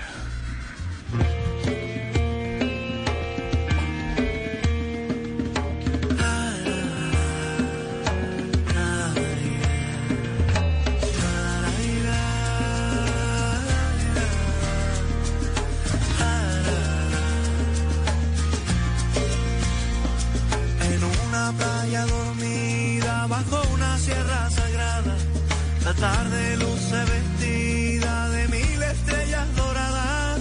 Hay una perla andaluza sobre la arena plateada y un mar azul que se arrulla con su belleza.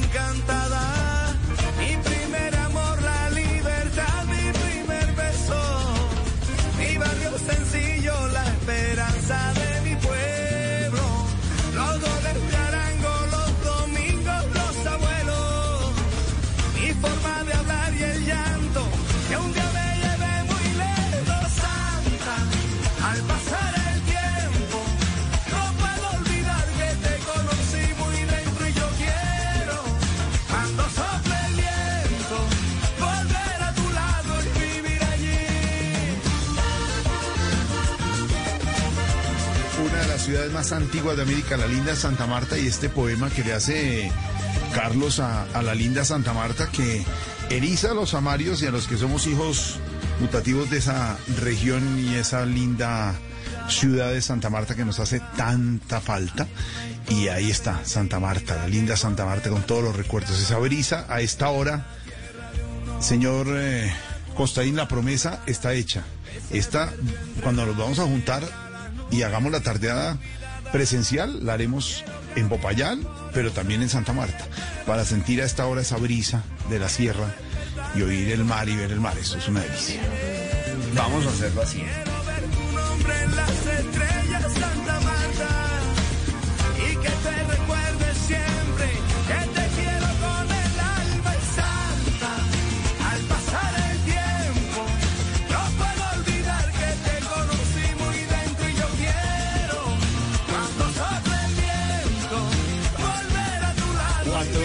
495 años cumplió la linda Santa Marta en el recuerdo y ahí cerquita entonces uno arranca Ondago, pasó por su Barranquilla eh, del Alma, aquí ya hablamos del carnaval, ahora ponemos de nuevo el de Arroyo y todo lo de Barranquilla, pero pasemos a Cartagena un momentico, Don Dago, porque donde se pare usted en Cartagena hay historia y hay buena foto, ¿no, Dago?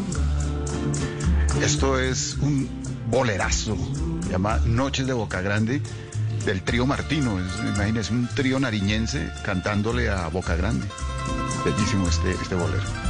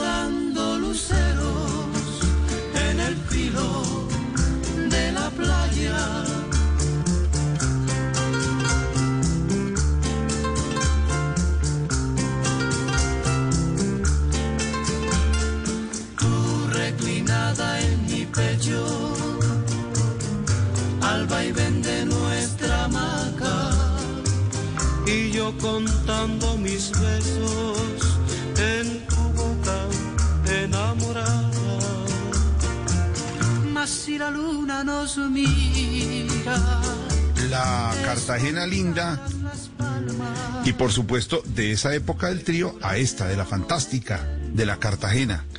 Ahí en la esquina, eh, Juana, con los buenos helados en la ciudad vieja, ¿no? Una delicia. Mm. La fantástica.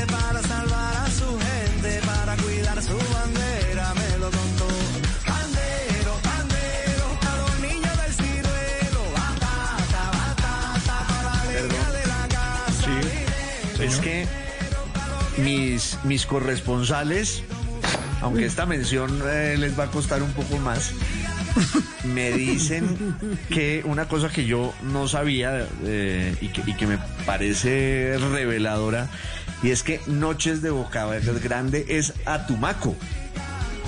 Ah, caramba. que yo no tenía, que ahora estábamos hablando pues de, de ella a propósito de Cartagena y me están haciendo una aclaración es que cierto, es... es cierto, es cierto, es cierto, es cierto, es cierto, es cierto. ¿Sí? Me- Sí, ahí está Noches de cierto. Cartagena, que Es es, otra totalmente cosa. cierto. Es totalmente Ah, bueno. cierto. Y, y de hecho, y de hecho sí, el trío Martino es un trío nariñense y es, es totalmente cierto. Es, es, eh, ahí estaba totalmente equivocado yo, pero sí es Atumaco, es verdad. No, no estaba equivocado, Dago. Quería ir al Pacífico para volver al Caribe. Era una transición automática. No, que yo sí no... Impresionante eso. bueno, bueno, aprende, está bien, está bien eso, está bien. De Cartagena, de esa de noches, de esto. Y por supuesto aquí con el Joe, entre Cartagena y Barranquilla, esto que dice esta, esta, esta.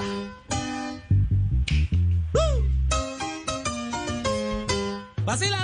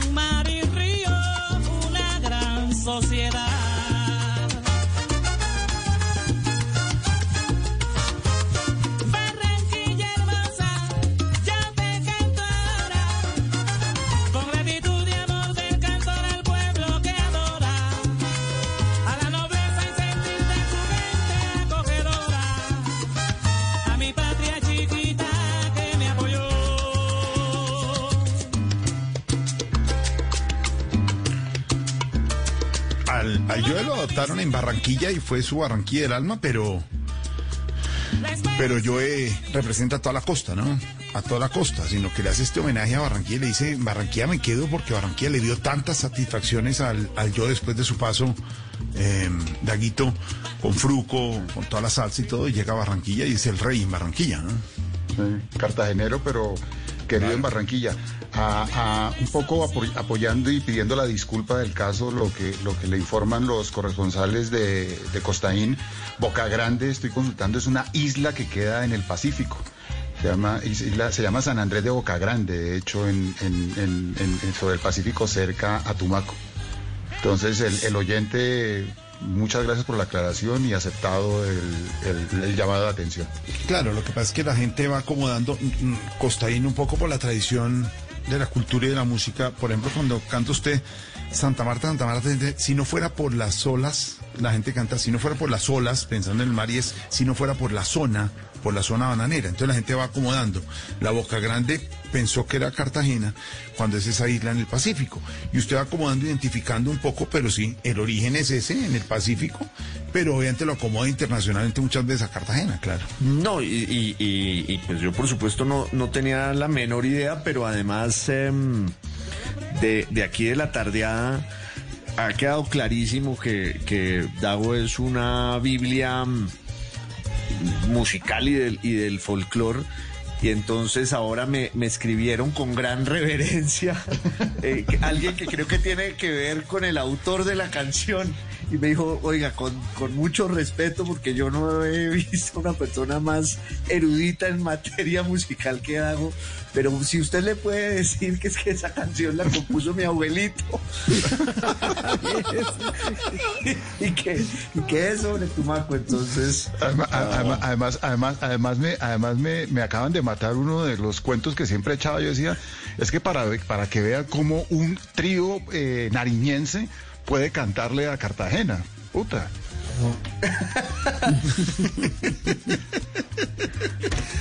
Noche de Reboles, Garrita, Noche de Reboles, estamos ahí en la Oiga, Dago, eh, el Joe, el Joe era muy cercano a Diomedes, ¿no? O sea, tenían Sí, eran sí, como, sí. como familia. Hici- ¿Cómo hicieron- una hicieron una- de ese par?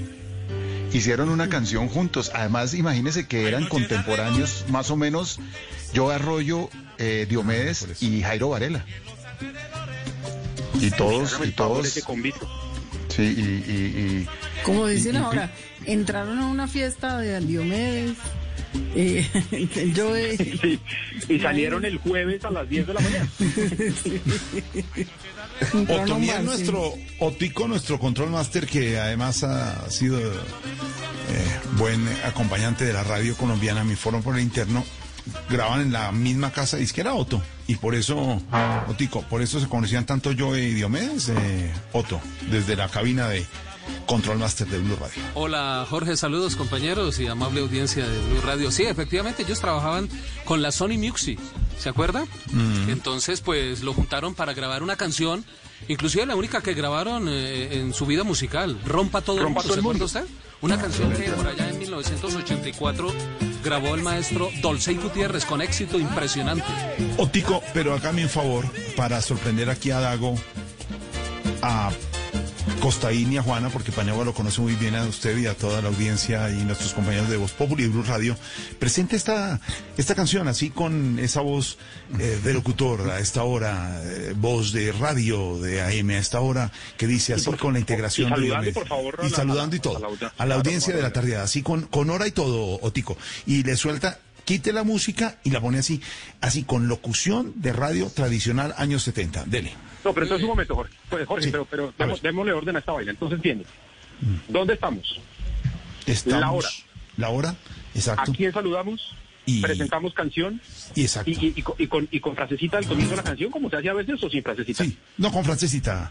Con Otico, francesita, para, perfecto. para sorprender a Dago, a Juana Sí. Costainera, los oyentes. Suene con esta de, de Diomedes y de Joel. Hágale. Muy bien, estamos en el programa La Tardeada a través de Blue Radio Colombia, cuando en, cuando en nuestro país restan dos minutos para las siete de la noche y estamos pronto a darle paso a Noticias Caracol. Aquí está un éxito que otrora fuera interpretado por el maestro. Dolcey Gutiérrez en el año de 1984 y se juntaron Joe Arroyo y Diomedes Díaz, dos grandes del folclore nuestro, de la música tropical. Con ustedes aquí en La Tardeada, rompa todo el mundo, dice. Eso.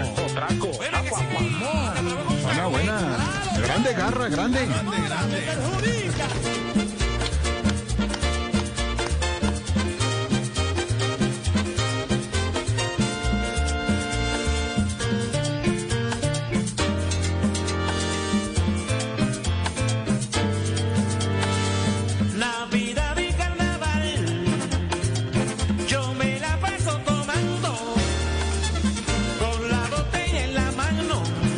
Pero escogieron la canción bien, ¿no? Parte.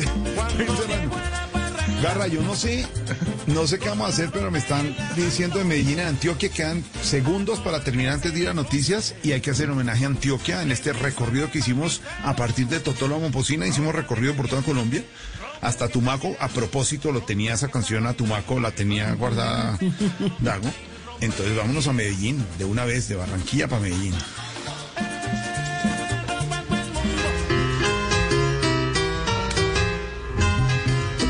Grupo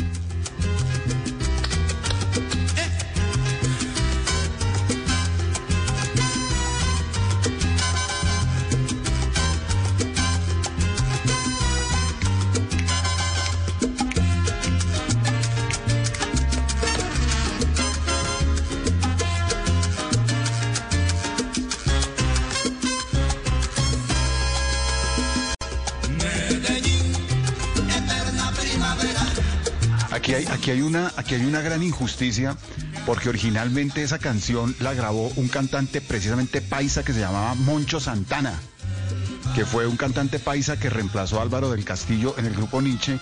Y luego Jairo Varela volvió a grabar todos los éxitos del grupo Nietzsche en la voz de Tito Gómez, del gran boricua Tito Gómez.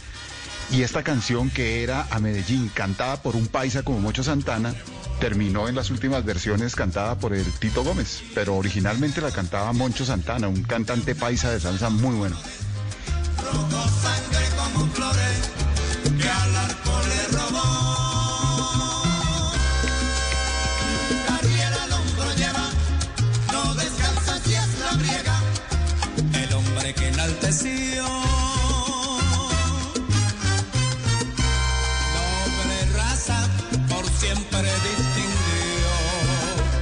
Supuesto la Feria de las Flores, que distingue en estas fiestas que hemos hablado en este recorrido nacional en en Antioquia, que dice así, para ir cerrando hoy la tardeada en este recorrido nacional.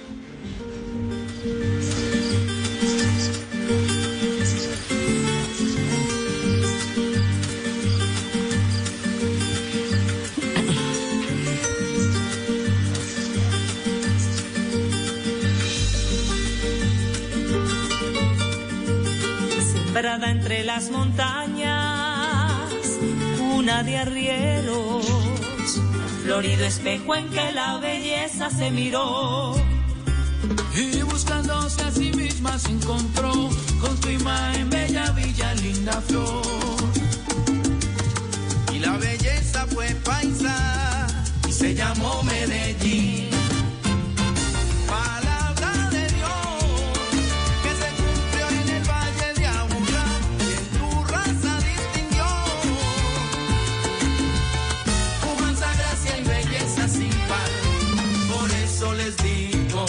Cerrando aquí ya la tardeada, la tertulia de amigos.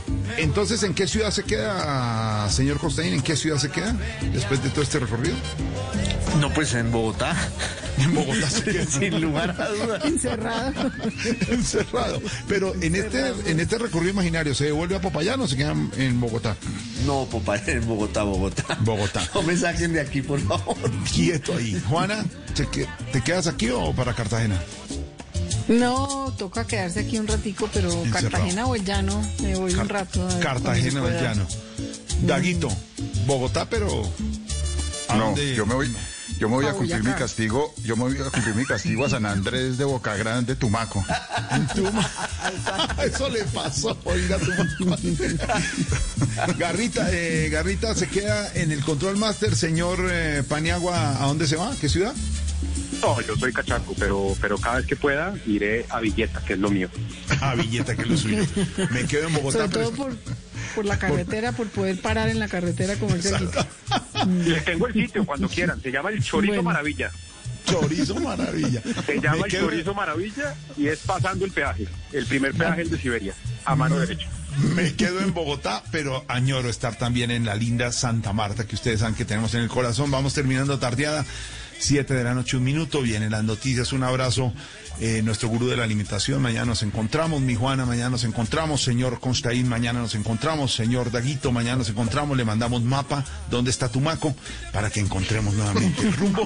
Yo ya lo tengo, ya lo tengo. Aprendimos cosas nuevas en este recorrido a saludo a raíz de... Totón de cumpleaños. nos- Eh, Totó la Momposina, la gran maestra con la que comenzamos y con la música que terminamos hoy tardeadas de Totó la Momposina en este homenaje a ella que nos originó este recorrido nacional. Nos encontramos mañana a las 5 de la tarde en la tardeada Blue. En vivo, en esta tertulia de amigos. Cuídense mucho, guardaditos, cuidado, viendo música en familia, chévere, aquí en este sábado. Abrazo a todos, nos encontramos mañana. Chao, chao.